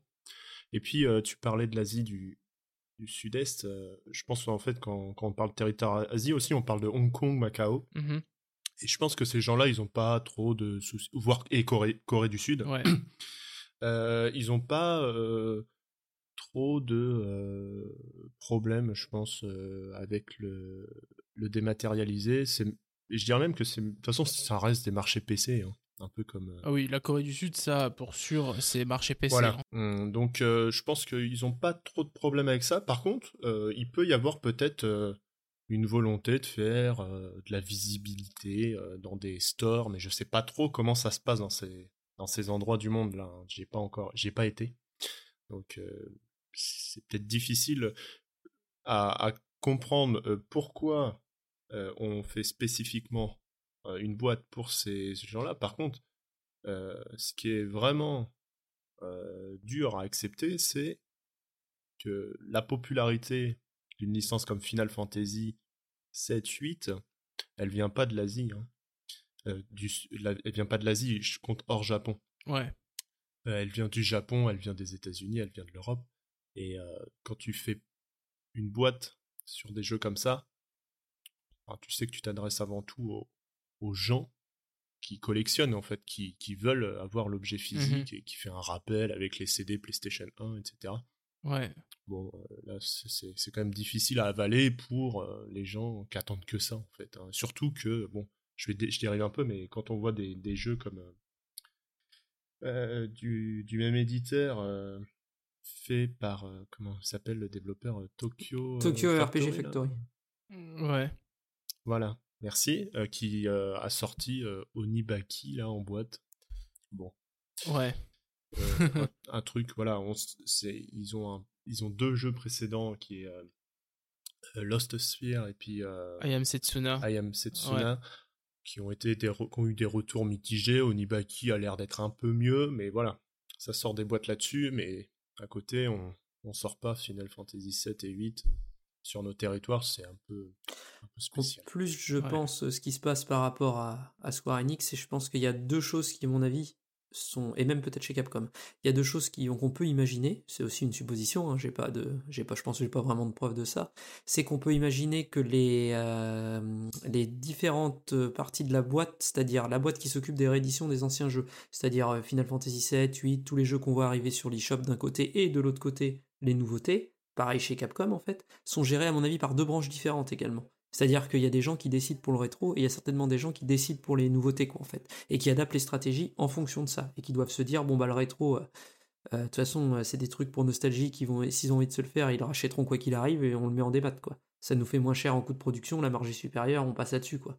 Il doit certainement avoir une raison comme ça en fait derrière, j'imagine par rapport à ça qui font qu'il n'y a pas de version boîte. Ce qui, à mon sens, est un mauvais calcul en termes d'image auprès de ta, ta, ta, ta fanbase. On va en reparler après, mais je pense que c'est pas le meilleur moyen vis-à-vis du coût que ça leur coûte en fait, derrière. Ouais, puis À surtout, surtout quand ont- tu. Pardon, je te laisse finir. Surtout, surtout quand tu t'appelles Square Enix et Capcom et que t'as les moyens. En plus Ouais. de le faire. C'est pas genre euh, moi qui fais un jeu et qui décide subitement de vouloir qu'il sorte en boîte quoi. Ouais, ouais, puis surtout quand tu as, quand tu as quand même des.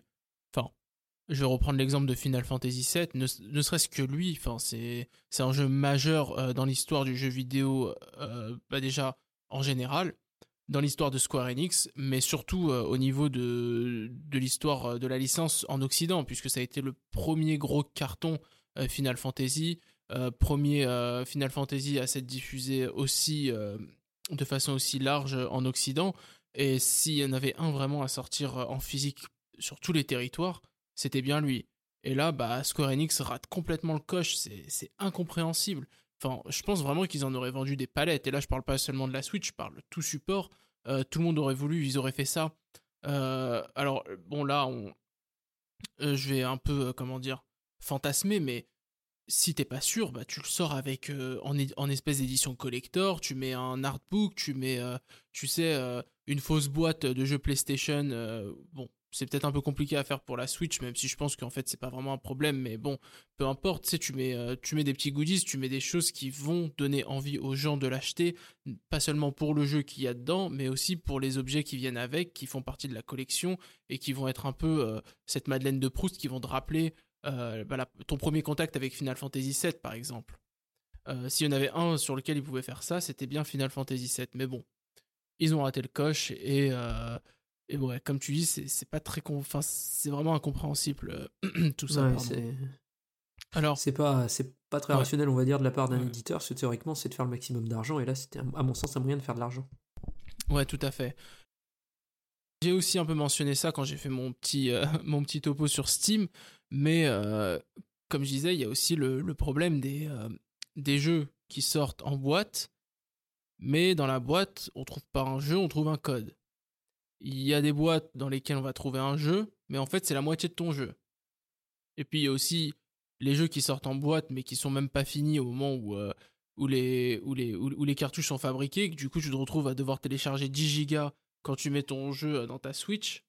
Et euh, est-ce qu'on peut appeler ça un jeu complet? Est-ce qu'on peut appeler ça une sortie physique entre guillemets complète? Personnellement, je considère que non parce que c'est, enfin des fois les, jeux sont injouables ou comprennent pas tout. Alors, euh, toi tu as un exemple, je crois c'est Hollow Knight. Alors qu'est-ce qui s'est passé avec Hollow Knight? Euh, Pourtant c'est un jeu indé il n'y a pas 36 000 gigas de données à rentrer dans la cartouche. Grosso modo, bah, Hollow Knight, ce qui s'est passé, là aussi. On va remettre le contexte. hein. Hollow Knight, c'est un jeu indé qui a très très bien marché, un jeu qui a une très grosse fanbase en fait, euh, indépendante, euh, qui attend impatiemment d'ailleurs la suite.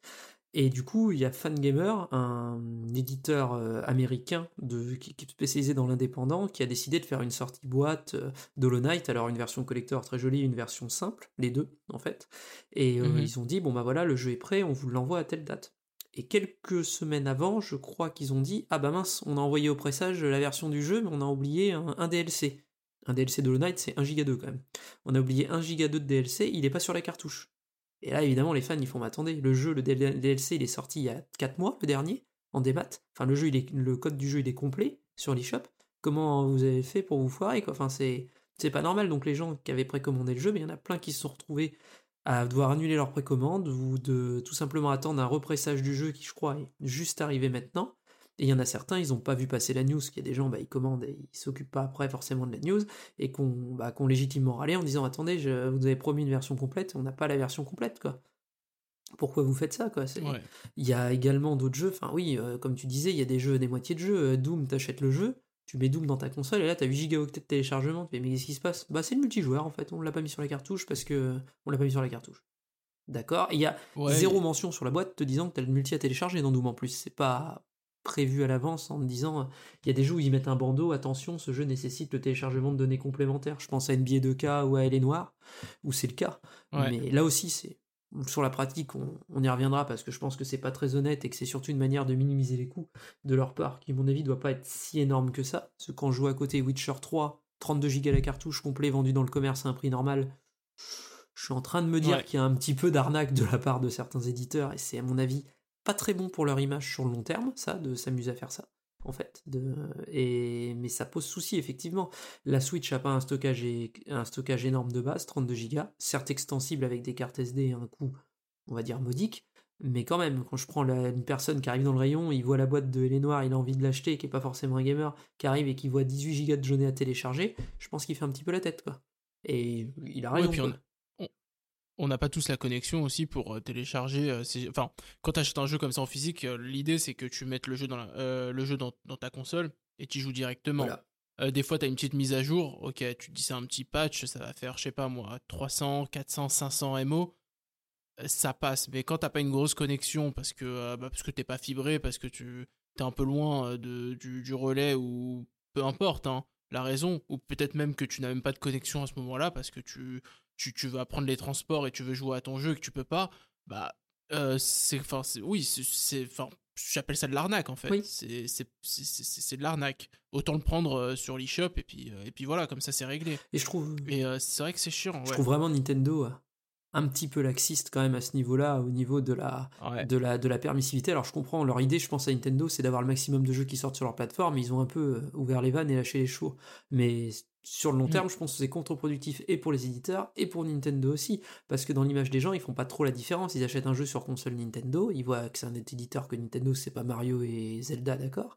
Mais par contre, ils se disent ouais, mais sur cette console, les jeux au bout d'un moment, ils sortent pas finis, ou aussi où il y a des gros patchs, ou euh, là j'ai qu'un j'ai qu'un coupon dans ma dans ma boîte, euh, j'ai pas fait gaffe et tout, à mon jeu Overwatch. Donc euh, je je sais les mecs, je comprends qu'ils sont un petit peu il y a des gens qui sont un petit peu surpris ou, dégoûtés ou, euh, ou, tout simplement euh, mécontents parce que bah, ils payent euh, des fois le même prix que sur que, le, sur l'eShop en démat ou des fois même en boîte un petit peu plus cher pour au final avoir quelque chose qui est pas complet et qui est pas fini alors qu'ils mettent le coût supplémentaire normalement pour que ce soit complet et fini. Ça c'est dur à entendre à mon avis d'un point de vue de consommateur et je comprends pas pourquoi en fait Enfin, je comprends pourquoi, entre guillemets, c'est question de coût, hein, bien sûr, toujours. Ils s'amusent à faire ça, mais à mon avis, le peu qu'ils gagnent contre le, risque qu'ils ont de perdre derrière, c'est un petit peu c'est un petit peu risqué, moi je pense sur le long terme en tout cas. Ouais, mais alors est-ce que Nintendo n'est pas laxiste parce que ils ont peur entre guillemets de se prendre le retour de flamme au niveau du prix des cartouches? Car voilà, on le rappelle que les cartouches, enfin les, cartouches Switch sont un format propriétaire Nintendo. Quand un éditeur, enfin ou euh, juste un développeur veut sortir son jeu en cartouche, il doit payer, euh, acheter les cartouches à Nintendo et plus la capacité de la cartouche est importante, plus le prix est important. Et du coup, c'est un surcoût pour l'éditeur, le développeur qui veut euh, utiliser ces cartouches. Et par conséquent, bah, la loi euh, du, du, marché, c'est que tu veux minimiser les, les, coûts et par conséquent, tu, tu vas peut-être prendre des décisions comme ça de mettre qu'une partie de ton jeu pour pouvoir euh, prendre la cartouche de 16 Go au lieu de monter à celle euh, à 32 Go. Et euh, peut-être que Nintendo laisse faire parce que quelque part, ils sont un peu fautifs à ce niveau-là. Alors, je ne sais pas s'il y a une solution, mais est-ce que vous pensez que c'est une explication à ce niveau-là, le prix vraiment de la cartouche? Clairement. clairement, ouais. il n'y a pas de, a pas photo. Hein. D'ailleurs, je pense que euh, après, c'est voilà, c'est comme tu dis la loi du marché, mais bon, il y en a qui soignent leur image, comme c'est des projects avec qui font une cartouche de 32 Go et qui te balancent euh, The Witcher 3 sur Switch, et puis il y en a qui n'ont rien à cirer et puis qui font ça. Et oui, euh, franchement, en fait, la faute, elle est un peu, elle est un peu remise sur tout le monde, quoi. Nintendo qui veut sa part. En fait, Nintendo, je crois qu'il n'en a rien à secouer, en fait, tout simplement, parce que tout le monde achète ses cartouches. Ils n'ont pas le choix. Tu veux marcher sur Switch, tu vas acheter mes cartouches. Nintendo, qui vendent des cartouches de 4, 8, 16, 32, c'est pas leur problème. Ils vont vendre de toute façon. Après, en général, le problème du prix des cartouches, il revient très rarement dans la plainte des gens. C'est plutôt dans le genre, hey Capcom, euh, pourquoi euh, tu le sors euh, à moitié en download Ah, pourquoi t'as pris qu'une cartouche? Tout ça, en fait, c'est peut-être dans les forums où on va vraiment creuser le problème avec euh, le côté euh, le côté le prix des cartouches qui revient etc mais au final souvent euh, on rejette la patate chaude sur la personne qui a fait le choix de la cartouche. En l'occurrence Mmh une plus petite quantité pour faire entrer en faire entrer un jeu de 7 Go dans une cartouche de 4 Go moyennant un téléchargement. Donc Nintendo lui il est sur son sur son fauteuil doré et puis il dit allez venez m'acheter mes cartouches. Puis lui il a aucune conséquence d'ailleurs.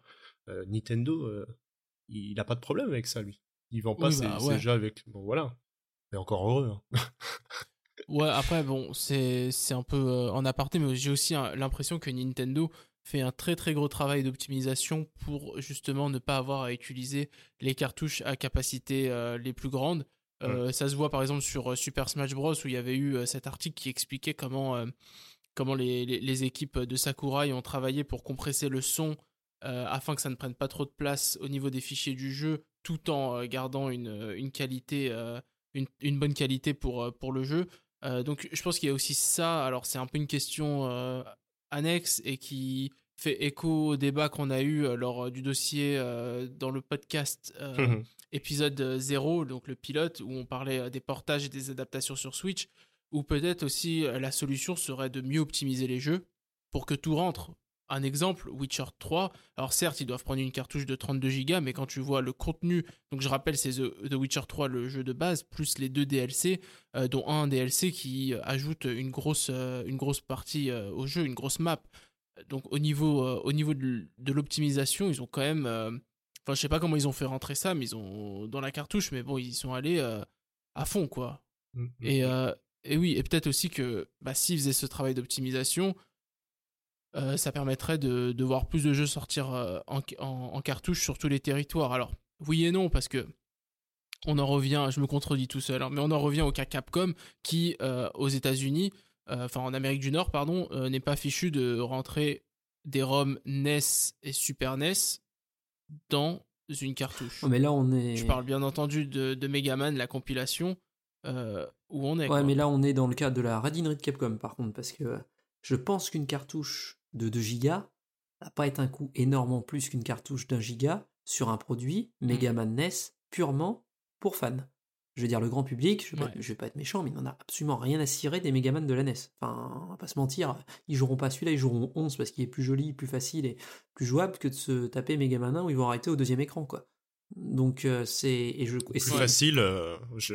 excuse-moi, mais moi j'ai un peu ramé sur le sur Mega Man 11, c'était la première fois que je jouais à ce jeu-là. alors, Et un jeu comme ça, et j'ai trouvé ça très très dur. Ah oui, oui, c'est raid. Megaman Au 11, début, si hein. tu veux, c'est raid au début, mais l'avantage qu'il a, Megaman 11, c'est qu'il te permet de te donner, avec- si tu insistes un peu avec des options, pouvoir moduler la difficulté avec les bonus que tu as à l'intérieur, qui te permettent de rendre le truc plus facile. Tandis que Megaman 1, c'est des larmes et du sang, grosso modo.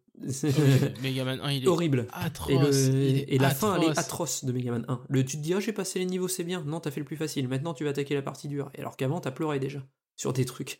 Et Ouais. donc, ce genre de produit, il est pour fans. Ils sortent ça en boîte dans les rayons. Et pourquoi c'est pas complet Je veux dire, c'est des jeunesses, quoi. C'est pareil, Mega Man X, ils ont fait la même, je crois, si je dis pas de bêtises. C'est des jeux Super NES, quoi. Ouais, C'est incompréhensible. ouais. Enfin, du coup, ce jeu, t'as raison, il y a des choses. Effectivement, Nintendo a sa part de responsabilité parce que je pense qu'il pourrait faire un effort sur le prix des cartouches, également des grosses cartouches, j'entends. Que sur les petites cartouches, ça doit pas être euh, fou. Limited Run fait un nombre de jeux indés incroyable. Je pense que le prix des cartouches est pas fou.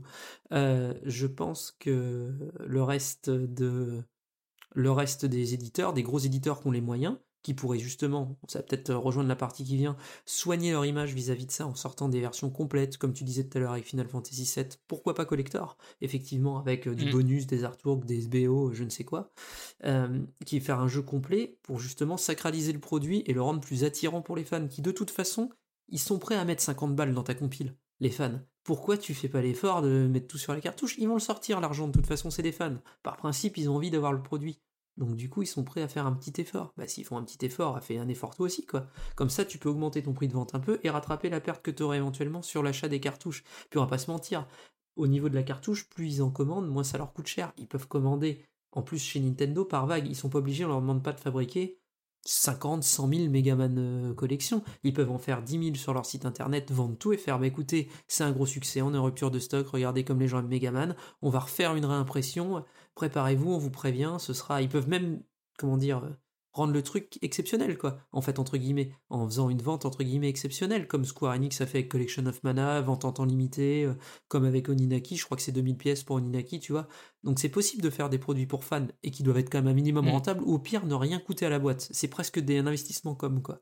Donc du coup, Ouais. c'est absolument incompréhensible qu'on en arrive, comme tu dis, à des situations ubuesques comme ça. C'est pas possible quand à côté, c'est des projets faits à 32 gigas, un médaillon, une carte offerte, le tout 40 balles.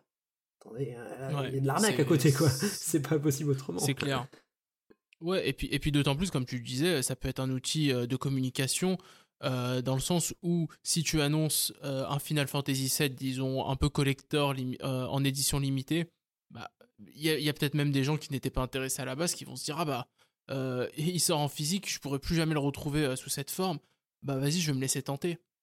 Pourquoi pas? Ça peut être une façon. Et puis, encore une fois, maintenant, avec, euh, avec comment dire, les sites internet, etc., donc la vente en ligne, voilà, c'est le mot que je cherchais, la vente en ligne, euh, tu attires comme ça les gens sur ton site internet et tu peux aussi essayer de refourguer euh, d'autres produits, puisqu'une fois que les gens sont sur le site, bon, bah, c'est un peu comme quand tu vas en magasin, c'est que tu vois des choses qui sont susceptibles de t'intéresser, mais auxquelles tu n'avais pas pensé au début, et c'est une façon bah, d'attirer le client sur cette place virtuelle où tu vas vendre un produit en édition limitée, euh, mais tu as aussi euh, plein d'autres trucs à refourguer derrière euh, qui, vont, qui vont te faire euh, max bénéf.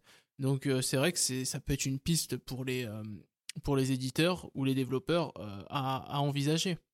Et là, c'est du gagnant-gagnant. Tout à fait. Surtout que euh, quand on regarde euh, les sorties euh, de Final Fantasy 7, 8 et 9 sur euh, l'eShop, on remarque qu'ils ont été en tête des ventes pendant longtemps, simplement sur une plateforme dématérialisée. Donc, je pense qu'il n'y a pas trop de doute, les gens qui achètent ces jeux-là, aussi bien en dématérialisé qu'en boîte, ils savent ce qu'ils achètent. Ils savent. Mm. Donc, Oui, bien sûr. Il n'y a, pas de souci, euh, je pense, à créer une boîte et à faire quelque chose, un jeu physique autour de ça. Et, et puis je voulais revenir un petit peu aussi sur le... On a parlé d'Hollow Knight tout à l'heure. Euh, Fangamer qui a qui est un peu merdé, euh, pardon, qui est un peu, euh, qui, est un peu merdé, oui, on peut le dire, sur euh, sur le, le lancement de la version boîte d'Hollow Knight avec une partie qui est à télécharger. Je trouve qu'ils ont plutôt bien réagi, c'est-à-dire qu'ils ont très vite annoncé une réimpression des nouveaux et que ça allait des nouvelles cartouches et que ça allait être mis sur le marché. C'était fin août ça. Et puis tous ceux qui avaient acheté leur jeu et tout, euh, je crois qu'ils pouvaient le remplacer en fait. Ils pouvaient euh, parce que il me semble que les précommandes étaient, enfin les commandes étaient déjà parties hein, quand c'est arrivé ça. hein. Bah oui, le tirage était déjà parti. Donc soit on pouvait remboursement, soit il pouvait y avoir un échange. En gros, euh, ils ont laissé euh, la chose modulable. Donc quelque part, ils ont plutôt bien réagi euh, à cette euh, à cette euh, erreur euh, entre guillemets qu'ils ont qualifiée de logistique. Ouais, bah après, enfin, bien entendu, moi, je, je, salue ce genre euh, euh, de comportement, mais on en revient en fait à la question de l'image, c'est que eux, ils sortent les jeux euh, en physique, comme on disait, euh, sortir les jeux en édition cartouche, bah ça a aussi un impact sur l'image. Et eux euh, en plus ils sont vraiment c'est un peu leur fond de commerce ça. Enfin ils, ils vendent d'autres produits il me semble mais Oui. c'est un axe important de leur Mm, mm, mm. de leur commerce. Donc pour eux c'est vraiment important de, de caresser le public entre guillemets dans le sens du poil et de, le- de les rassurer sur ok euh, on a on a merdé sur ce coup là mais vous inquiétez pas ça aura pas de conséquences euh, pour vous puisque on va essayer d'arranger les choses. Et euh, et voilà, si on pouvait voir ce genre de comportement chez les plus gros, donc bon bah encore une fois pour pour ne pas le citer Capcom, etc etc, c'est ça serait bien. Et du coup bah on en vient en fait à à, ce- à ce qu'on a commencé à évoquer, c'est bah, les les éditeurs indépendants en fait, les éditeurs indépendants qui tandis que le marché euh, de comment dire euh, du dématérialisé euh, a pris de plus en plus d'ampleur, notamment en Occident. On a vu de plus en plus de ces éditeurs indépendants proposer aux développeurs indépendants bah, de sortir leurs jeux en cartouche. Alors là, on arrive dans le monde à l'envers, puisque tu as des gros éditeurs qui disent nous, on va pas sortir le jeu en physique, vous allez sur l'eShop ou peu importe et vous vous débrouillez. Et de l'autre côté, euh, les indés qui, eux, à la base, étaient euh, quasiment exclusivement présents euh, sur, sur le dématérialisé, et bah accèdent un peu à ce Graal parce que c'est aussi ça. C'est quand tu fais ton jeu et qu'on te dit bah écoute, tu fais un jeu indépendant, ton jeu il est génial, on va te le sortir en cartouche. C'est super, c'est un peu comme quand, je sais pas moi, t'es musicien et tu mets tes musiques sur SoundCloud et puis tout d'un coup il y a, y a quelqu'un qui dit bon bah tu veux faire ton CD, et ben on va te le faire ton CD. Bah là c'est un peu pareil et la stratégie de ces, euh, de ces éditeurs indépendants, elle est assez simple en fait. C'est du tirage limité, donc de la précommande, on sait ce qu'on va vendre, les frais sont maîtrisés, du collector, parce que finalement, euh, les gens, eh ben, ils aiment avoir leur jeu, mais si tu leur donnes des goodies en plus, ben, ils sont prêts à payer en plus. Et souvent, évidemment, le prix euh, ne, correspond pas du tout au prix réel des goodies, mais bon, peu importe, c'est du collector, donc tu le veux, parce que ça sera là qu'une seule fois. Et ces tirages limités plus ces tirages collector sur des jeux indés qui ont de plus en plus la cote, et ben ça permet de créer un peu euh, limite un nouveau marché. Et euh, c'est super marrant de voir euh, que des petits indépendants profitent de ça, tandis que les gros éditeurs passent complètement à côté du coche, ce qui est, ma foi, un peu dommage. Alors, vous, est-ce que vous avez déjà commandé des, des jeux comme ça chez, euh, chez Limited Run ou euh, Fangamers, etc. Oui, oui, moi ça m'est ça m'est arrivé. Moi par exemple, j'ai commandé euh, chez Limited Run, j'ai commandé euh, Windjammers, justement, exemple type Mhm. d'un jeu rétro que j'adore et que j'aurais voulu avoir en boîte et en cartouche. Bah, Fangamer, euh, enfin Fangamer, Limited Run le fait. Limited Run le fait, évidemment, tu payes ton jeu bah, plus cher, hein, ça de toute façon tu le sais, hein, tu sais où tu mets les pieds, et eux ils Ouais. marchent derrière, c'est normal, enfin après ils vivent de ça, donc c'est normal qu'ils marchent dessus quoi. Mais t'as ton jeu, t'as- tu le reçois en boîte, il est nickel, il est complet sur ta cartouche, bah voilà. Donc t'es content quoi. Et c'est pareil, j'ai commandé Céleste, où ils ont fait un carré particulier, justement l'inverse de, du- de, de la fausse manipulation, on va dire, qui s'est passée sur Hollow Knight, pour Céleste. Bah, ils ont commandé euh, le jeu, ils ont vu que le développeur faisait un DLC, un chapitre 9, bah, ils ont attendu jusqu'à temps que le chapitre 9 soit sorti, et j'ai pas vu grand monde râler sur la sortie boîte de Céleste qui était retardée, parce que les fans se sont dit, bah trop bien, on va avoir le produit complet, quoi. Donc c'est normal Mm. qu'ils fassent ça. Bah ouais, ouais, ouais, Et pourtant, l'attente était longue. hein. Je crois qu'ils ont on a attendu à peu près un an. neuf Quasiment. mois à peu près. ouais, un je- an, un an. Presque un an. Janvier, ils l'ont mis en préco fin décembre pour euh, une Mm. fin 3, le 3 janvier 2019. Et là, ils les ont envoyés euh, il y a 15 jours, je crois, si je dis pas de bêtises, les, les Célestes. Donc voilà, donc, euh, mais par contre, tu vois, les, les gens sont prêts, les gens seulement sont prêts à attendre pour un produit complet. Et on est, comme tu disais, sur du pur produit de fans, sur des jeux indépendants. En plus, des, il y a vraiment, qui est quand même un peu plus, on dirait, abscon pour le grand public. Et là, du coup, on est sur du produit de fan. Bah, et les mecs, ils font une sortie boîte, ils font un tirage limité. Ce que Nintendo permet des tirages limités, justement, comme Sony le fait actuellement également. Donc, euh, pourquoi, euh, pourquoi les autres le font pas? C'est toujours pareil. Mais là, c'est bien. Du coup, c'est bien. Moi, j'en ai acheté. et Je sais où je mets les pieds. Je sais que je paye mon jeu beaucoup plus cher, mais je suis prêt à le payer plus cher. C'est accepté, quoi, en fait, dans le, dans le deal de base, quoi. Tu sais que tu, tu sais où Ouais. tu mets les pieds, tu peux pas faire le surpris, tu fais ah bah dis donc, c'est cher, bah oui, mais il te montre le prix, euh, t'y vas ou t'y vas pas, quoi. Donc, euh, et vu que c'est un tirage limité Ouais. une seule fois, bah t'y vas, quoi. C'est comme au niveau de la, de la partie marketing, c'est extrêmement bien joué limité dans ce qu'ils font. hein. Je trouve que c'est pour, euh, pour, pour s'en sortir et n'avoir zéro stock sur les bras, c'est très bien. C'est très très bien fait. Ouais, D'ailleurs, Ouais. euh, tous leurs euh, comment dire leurs leurs concurrents, euh, enfin les toutes les boîtes qui sont plus ou moins nées après euh, Limited Run, qui est un des pionniers, hein, je pense, euh, parmi, euh, parmi les premiers. Hein. J'ai pas vraiment d'idée sur qui vraiment a démarré ça, mais ils- tout le monde a un peu copié leur système Oui. de copie euh, euh, commande pardon limitée chez Nintendo en fonction des commandes et puis voilà c'est tout ça s'arrête là Ouais. Ouais, non, c'est. Puis ouais, enfin, comme je disais, c'est du gagnant-gagnant, puisque au final, euh, celui qui veut son jeu en physique, bah, il va pouvoir le, le récupérer grâce à ses éditeurs euh, indépendants. Et puis, euh, comme je disais, je, enfin, je pense que je suis pas développeur de jeux vidéo moi-même, mais je pense que si tu es développeur de jeux vidéo indépendant et qu'on te propose de sortir ton jeu en physique, il y a une espèce. c'est faire entre guillemets comme les grands.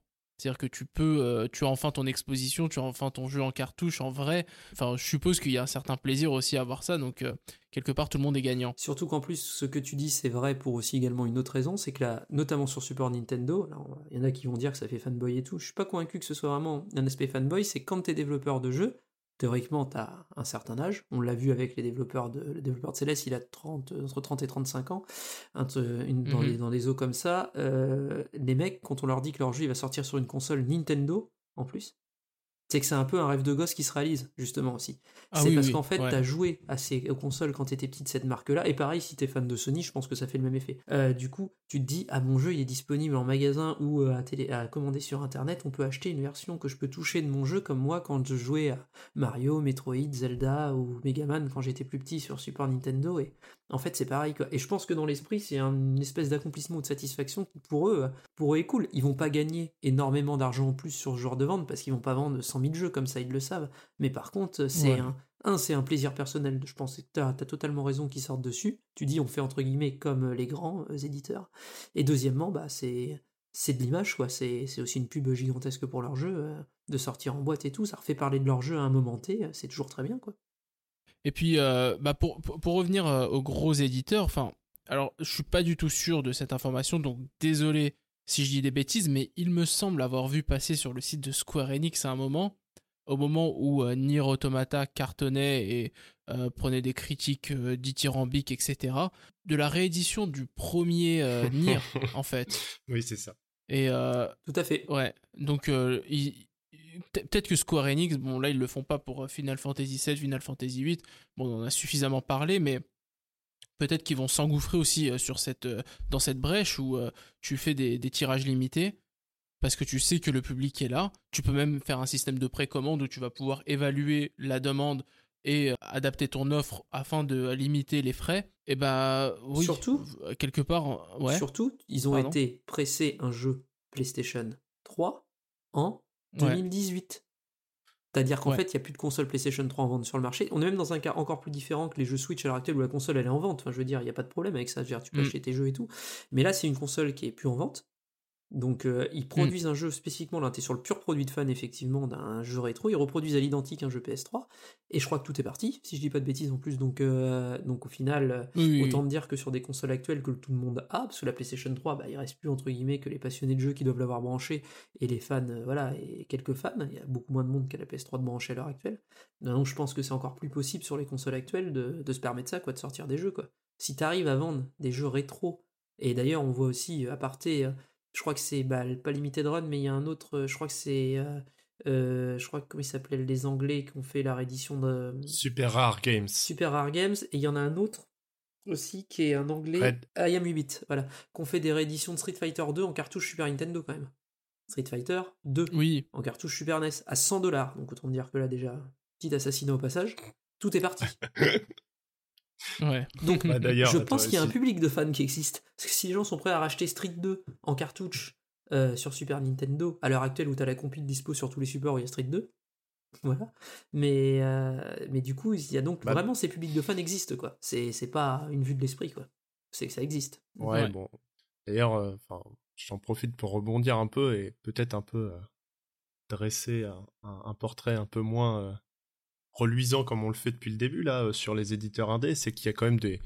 Enfin, moi, quand je vois 100 dollars euh, cartouche NES et compagnie, euh, bon, je trouve ça un peu un peu tiré par les cheveux. Ou par exemple, quand je vois des jeux comme euh, euh, Donwell.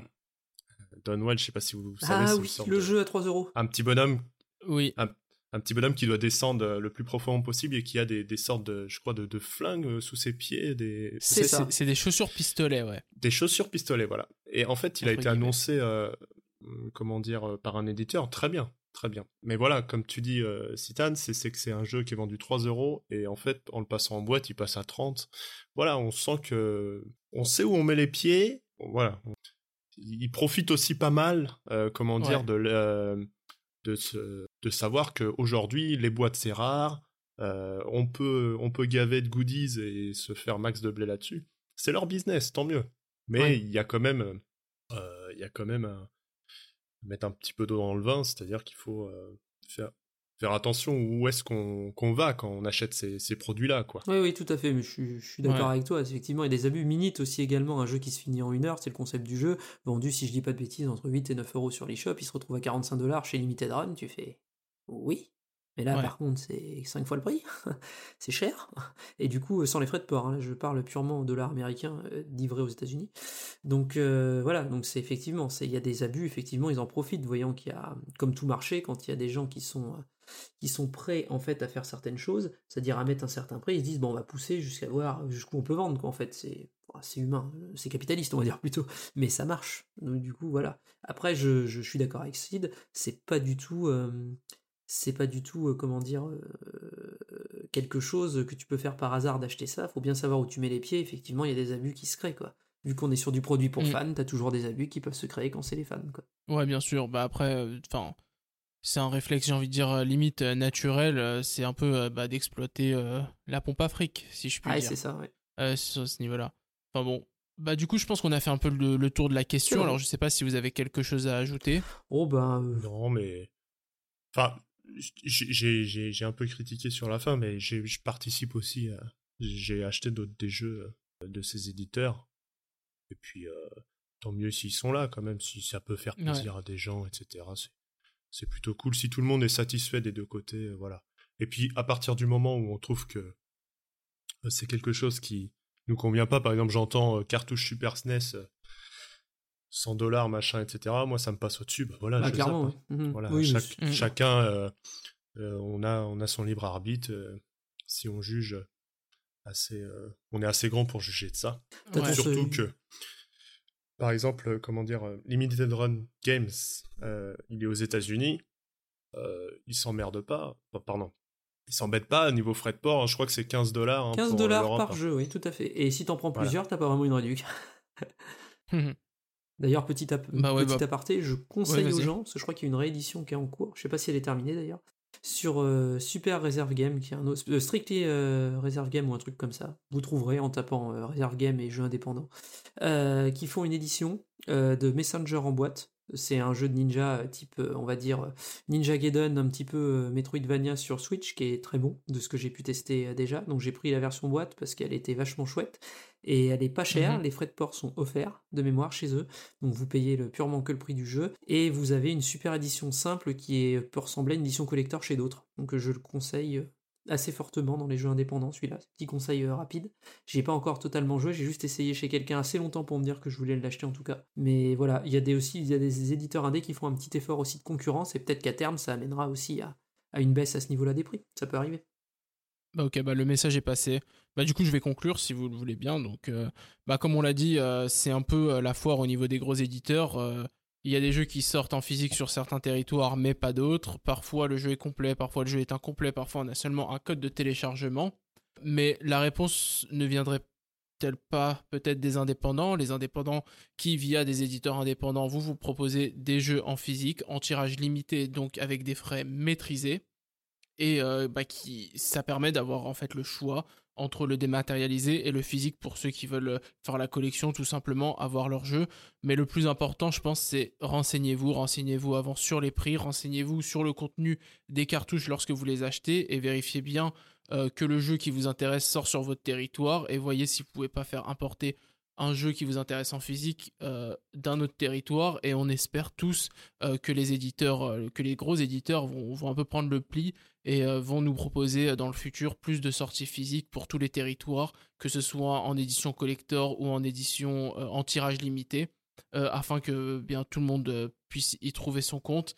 Espérons aussi que le problème des prix des cartouches trouve une issue assez rapidement pour que tous les éditeurs puissent nous proposer des jeux complets au lieu d'avoir euh, des jeux amputés comme c'est le cas de nos jours. Ouais, Eh bien, si juste, vous le euh, voulez. Ouais. Ouais, je, je, te- je te- je termine. Euh, honnêtement, je pense qu'il n'y a pas d'issue euh, à ce problème des cartouches. Et même si le prix venait à baisser, bah, les éditeurs, ils, ils se feront- ils, s'en- ils- ils prendront toujours les mêmes cartouches, puisqu'ils auront encore plus de marge sur leur jeu. Pour moi, c'est voilà, c'est tout, c'est comme ça. Il n'y aura Bon, pas de. bah. Il, il- termine. il faut qu'on mette euh, UFC que choisir euh, sur le coup alors. Enfin bon, bah si vous le voulez bien, on va passer au tour d'horizon maintenant. Allez, c'est parti.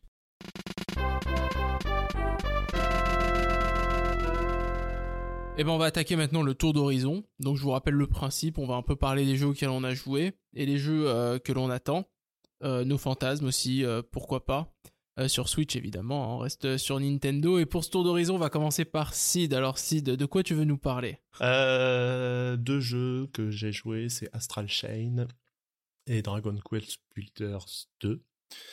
Euh, Astral Chain, qui est le jeu de Platinum Games, euh, édité par Nintendo. Bah écoute, euh, je vais parler comme euh, j'ai l'habitude, hein, on va pas faire un, test comme ça, mais j'ai trouvé ça très bien. J'ai bien aimé. Pour moi, c'est un, un- bon, comme on dit, un bon rookie, un bon, un bon jeu de début qui a besoin de, qui a besoin de se, de s'améliorer sur certains points, notamment au niveau de l'histoire en fait. Alors, euh, on pourrait trouver l'histoire anecdotique hein, pour le jeu vidéo, blabla, mais en fait, euh, Astral Chain nous, nous sert l'histoire euh, et tout le temps sur un plateau en fait. Ils sont tout le temps en train de nous dire, euh, voilà, on est tout le temps ramené au niveau de l'histoire, donc il y a quelques, comment dire, points qui sont un peu chiants, comme le, le mutisme de l'héros par exemple, ou de l'héroïne en fonction de la personne. C'est-à-dire que euh, c'est une histoire avec des jumeaux, donc en fait on va, on est des policiers, on va aider son, son frère ou sa sœur en fonction de qui on choisit, et la personne qu'on choisit, eh ben elle n'aura pas de, de voix en fait.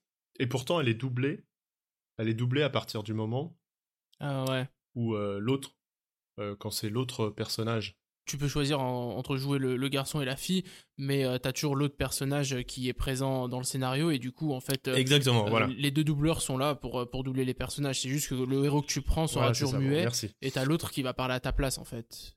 Et du coup, ça crée un manque de. C'est la mise en scène, elle est mouif mouif quoi. hein. Ouais, c'est bizarre. Ça fait un peu bizarre, ouais. Et puis, euh, et puis le scénario, donc euh, il y, a, y a quelques trous en fait. Il y a des choses qui, qui vont pas trop. Bon, à part ça, euh, moi j'ai trouvé que c'était euh, le- les combats, euh, enfin le système de le gameplay et tout. euh, j'ai trouvé ça très bon en fait. Euh, surtout euh, si euh, on va dans le post-game. Je vais pas m'éterniser là-dessus pour éviter de spoiler, mais en gros, euh, Ouais.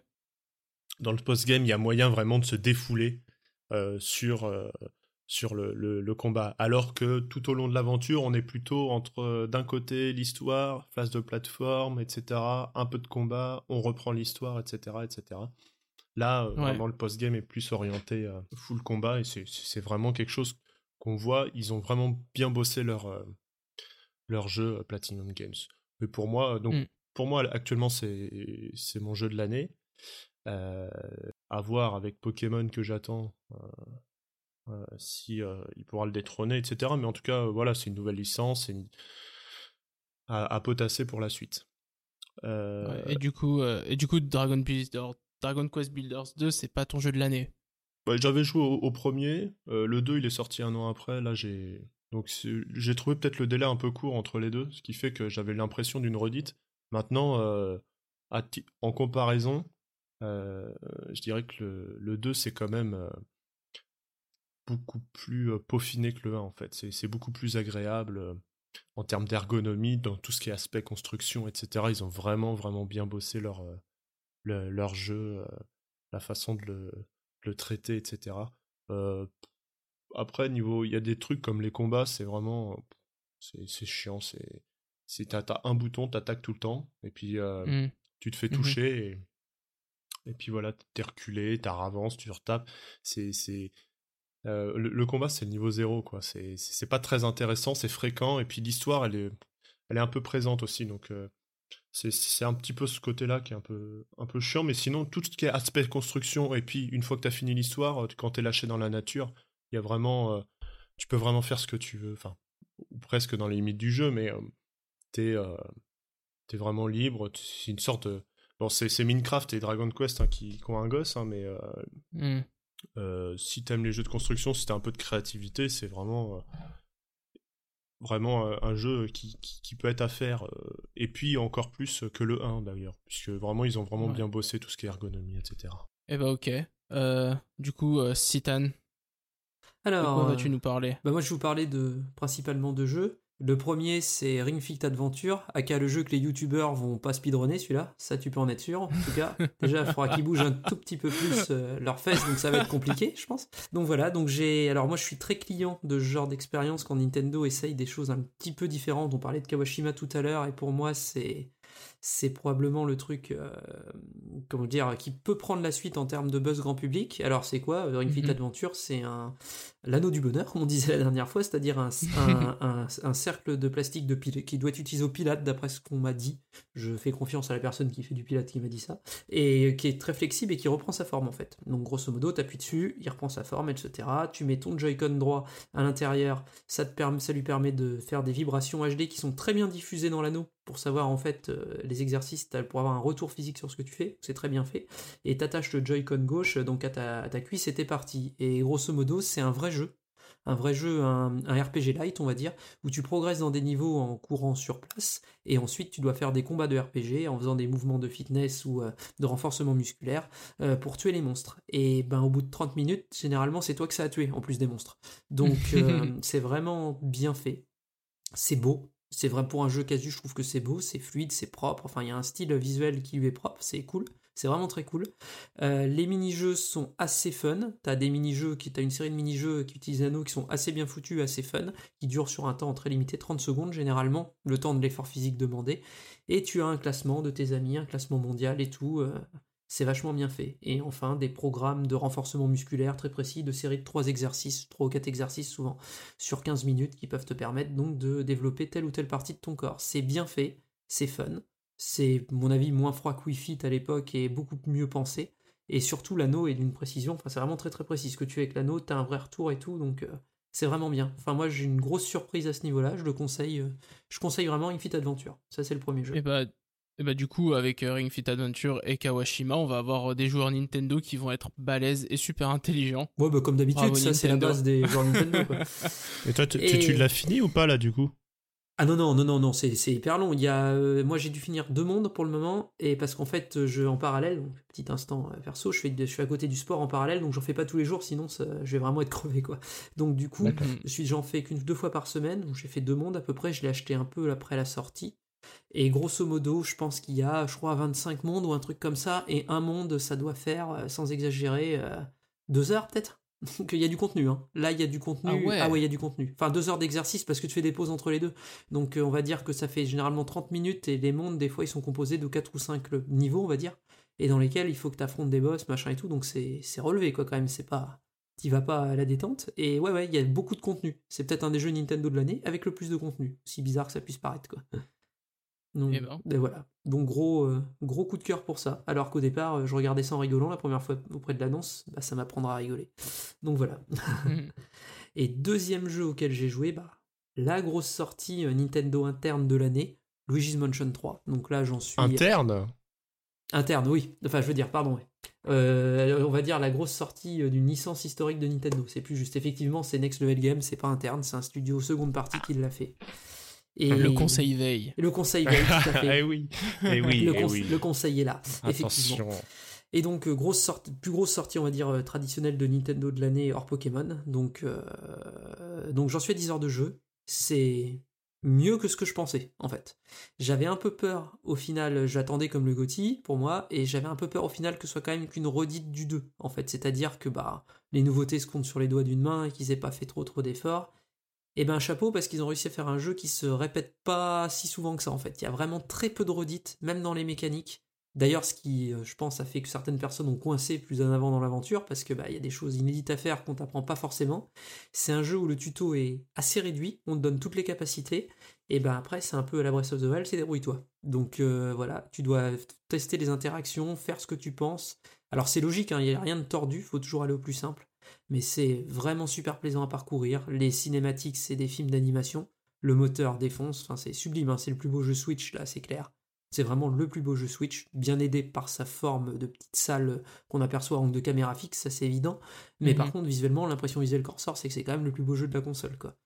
C'est très très fun, il y a du contenu, hein, j'en suis à 10 heures et je dois être un peu plus de la moitié. Je pense qu'en fait, pour le 100%, on peut imaginer entre 20 et 25 heures, ça me paraît être quelque chose de, de raisonnable. Les tests ont un peu poussé Ouais. à 30 heures, je pense que comme d'habitude, ils finissent pas les jeux, donc ils ont fait une extrapolation sur les tests. Donc euh, moi, je Mhm. le vois pas trop à 30 heures. Enfin, 30 heures, faut vraiment traîner, quoi.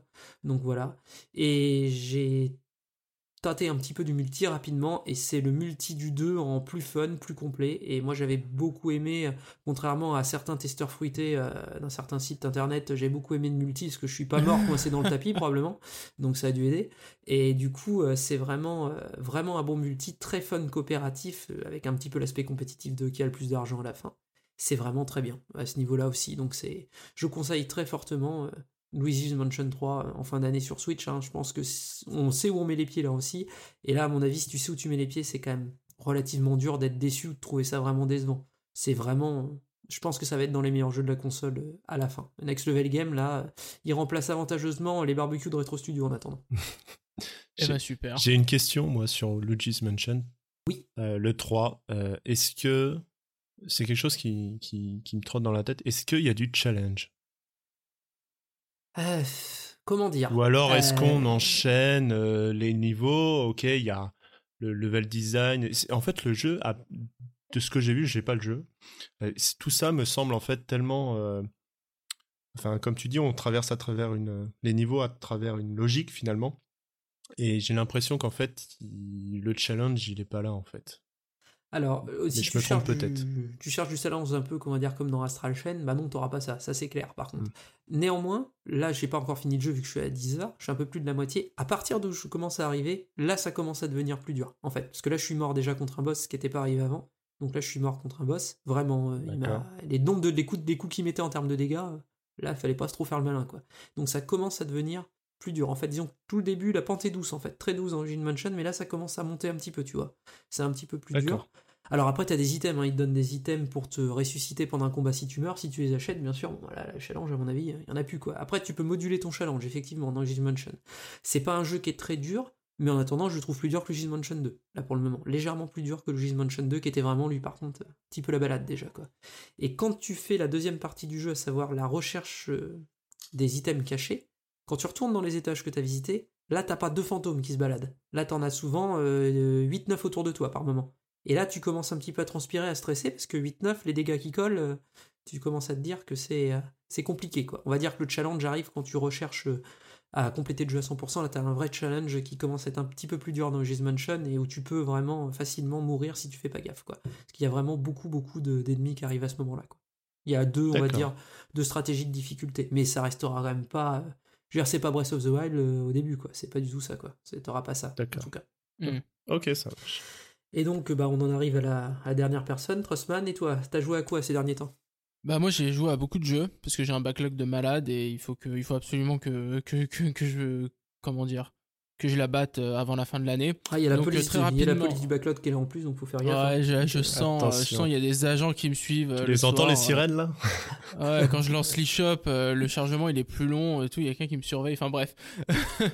Euh, ouais, donc du coup j'ai fait quoi? J'ai fini Fire Emblem, euh, Three Houses, euh, mon premier run, euh, j'ai adoré. Euh, Il y a des défauts, mais euh, je trouve que les nouveautés et les qualités compensent très largement les défauts. Et d'ailleurs, euh, ça me fait penser que j'ai pas mentionné dans la partie news, mais il y a le DLC numéro 3 qui vient de sortir et qui ajoute l'interaction avec les animaux.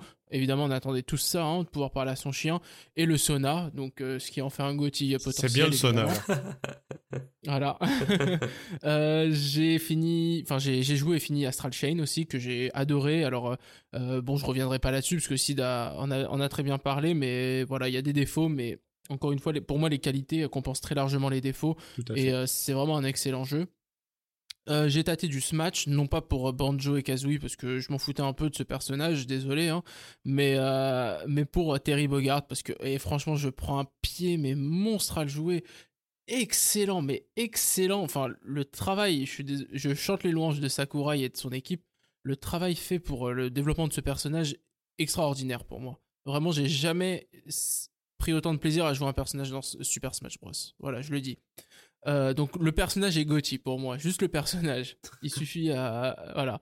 Donc Allez, Smash Luigi's Bros, Mansion, Gotti, Luigi, euh, tu retournes euh, passer l'aspirateur. Il y a Terry qui est arrivé là.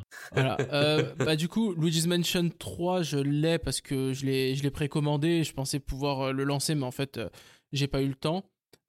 Pour la simple et bonne raison que j'ai aussi en parallèle lancé Dragon Quest euh, 11. Donc euh, Dragon Quest 11, bah que dire à part que euh, le contenu est, monstrueux, euh, un bon portage.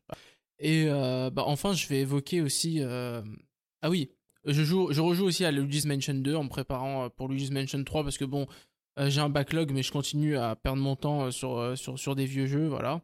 Je suis un peu stupide parfois. Et j'ai aussi joué à un petit jeu indépendant, Sayonara Wild Hearts, donc un jeu au concept assez étrange. Je saurais pas trop comment le définir, mais en fait c'est un jeu qui est construit autour euh, d'un album de musique, donc qui a été euh, composé par, les développeurs. Euh, le style c'est un peu de l'électropop, un peu éthéré, je sais pas trop comment qualifier ça, je suis un peu nul pour les qualificatifs pour la musique, mais bon vous écouter ça je crois sur Spotify ou même sur YouTube et vous aurez une bonne idée. Et le jeu ensuite se présente un peu comme un runner, c'est-à-dire que bah, vous allez parcourir des niveaux en scrolling automatique, vous allez devoir essayer de ramasser des bonus euh, tout en esquivant des obstacles. Et il y a des petites phases de combat avec euh, en gros des QTE à appuyer en rythme.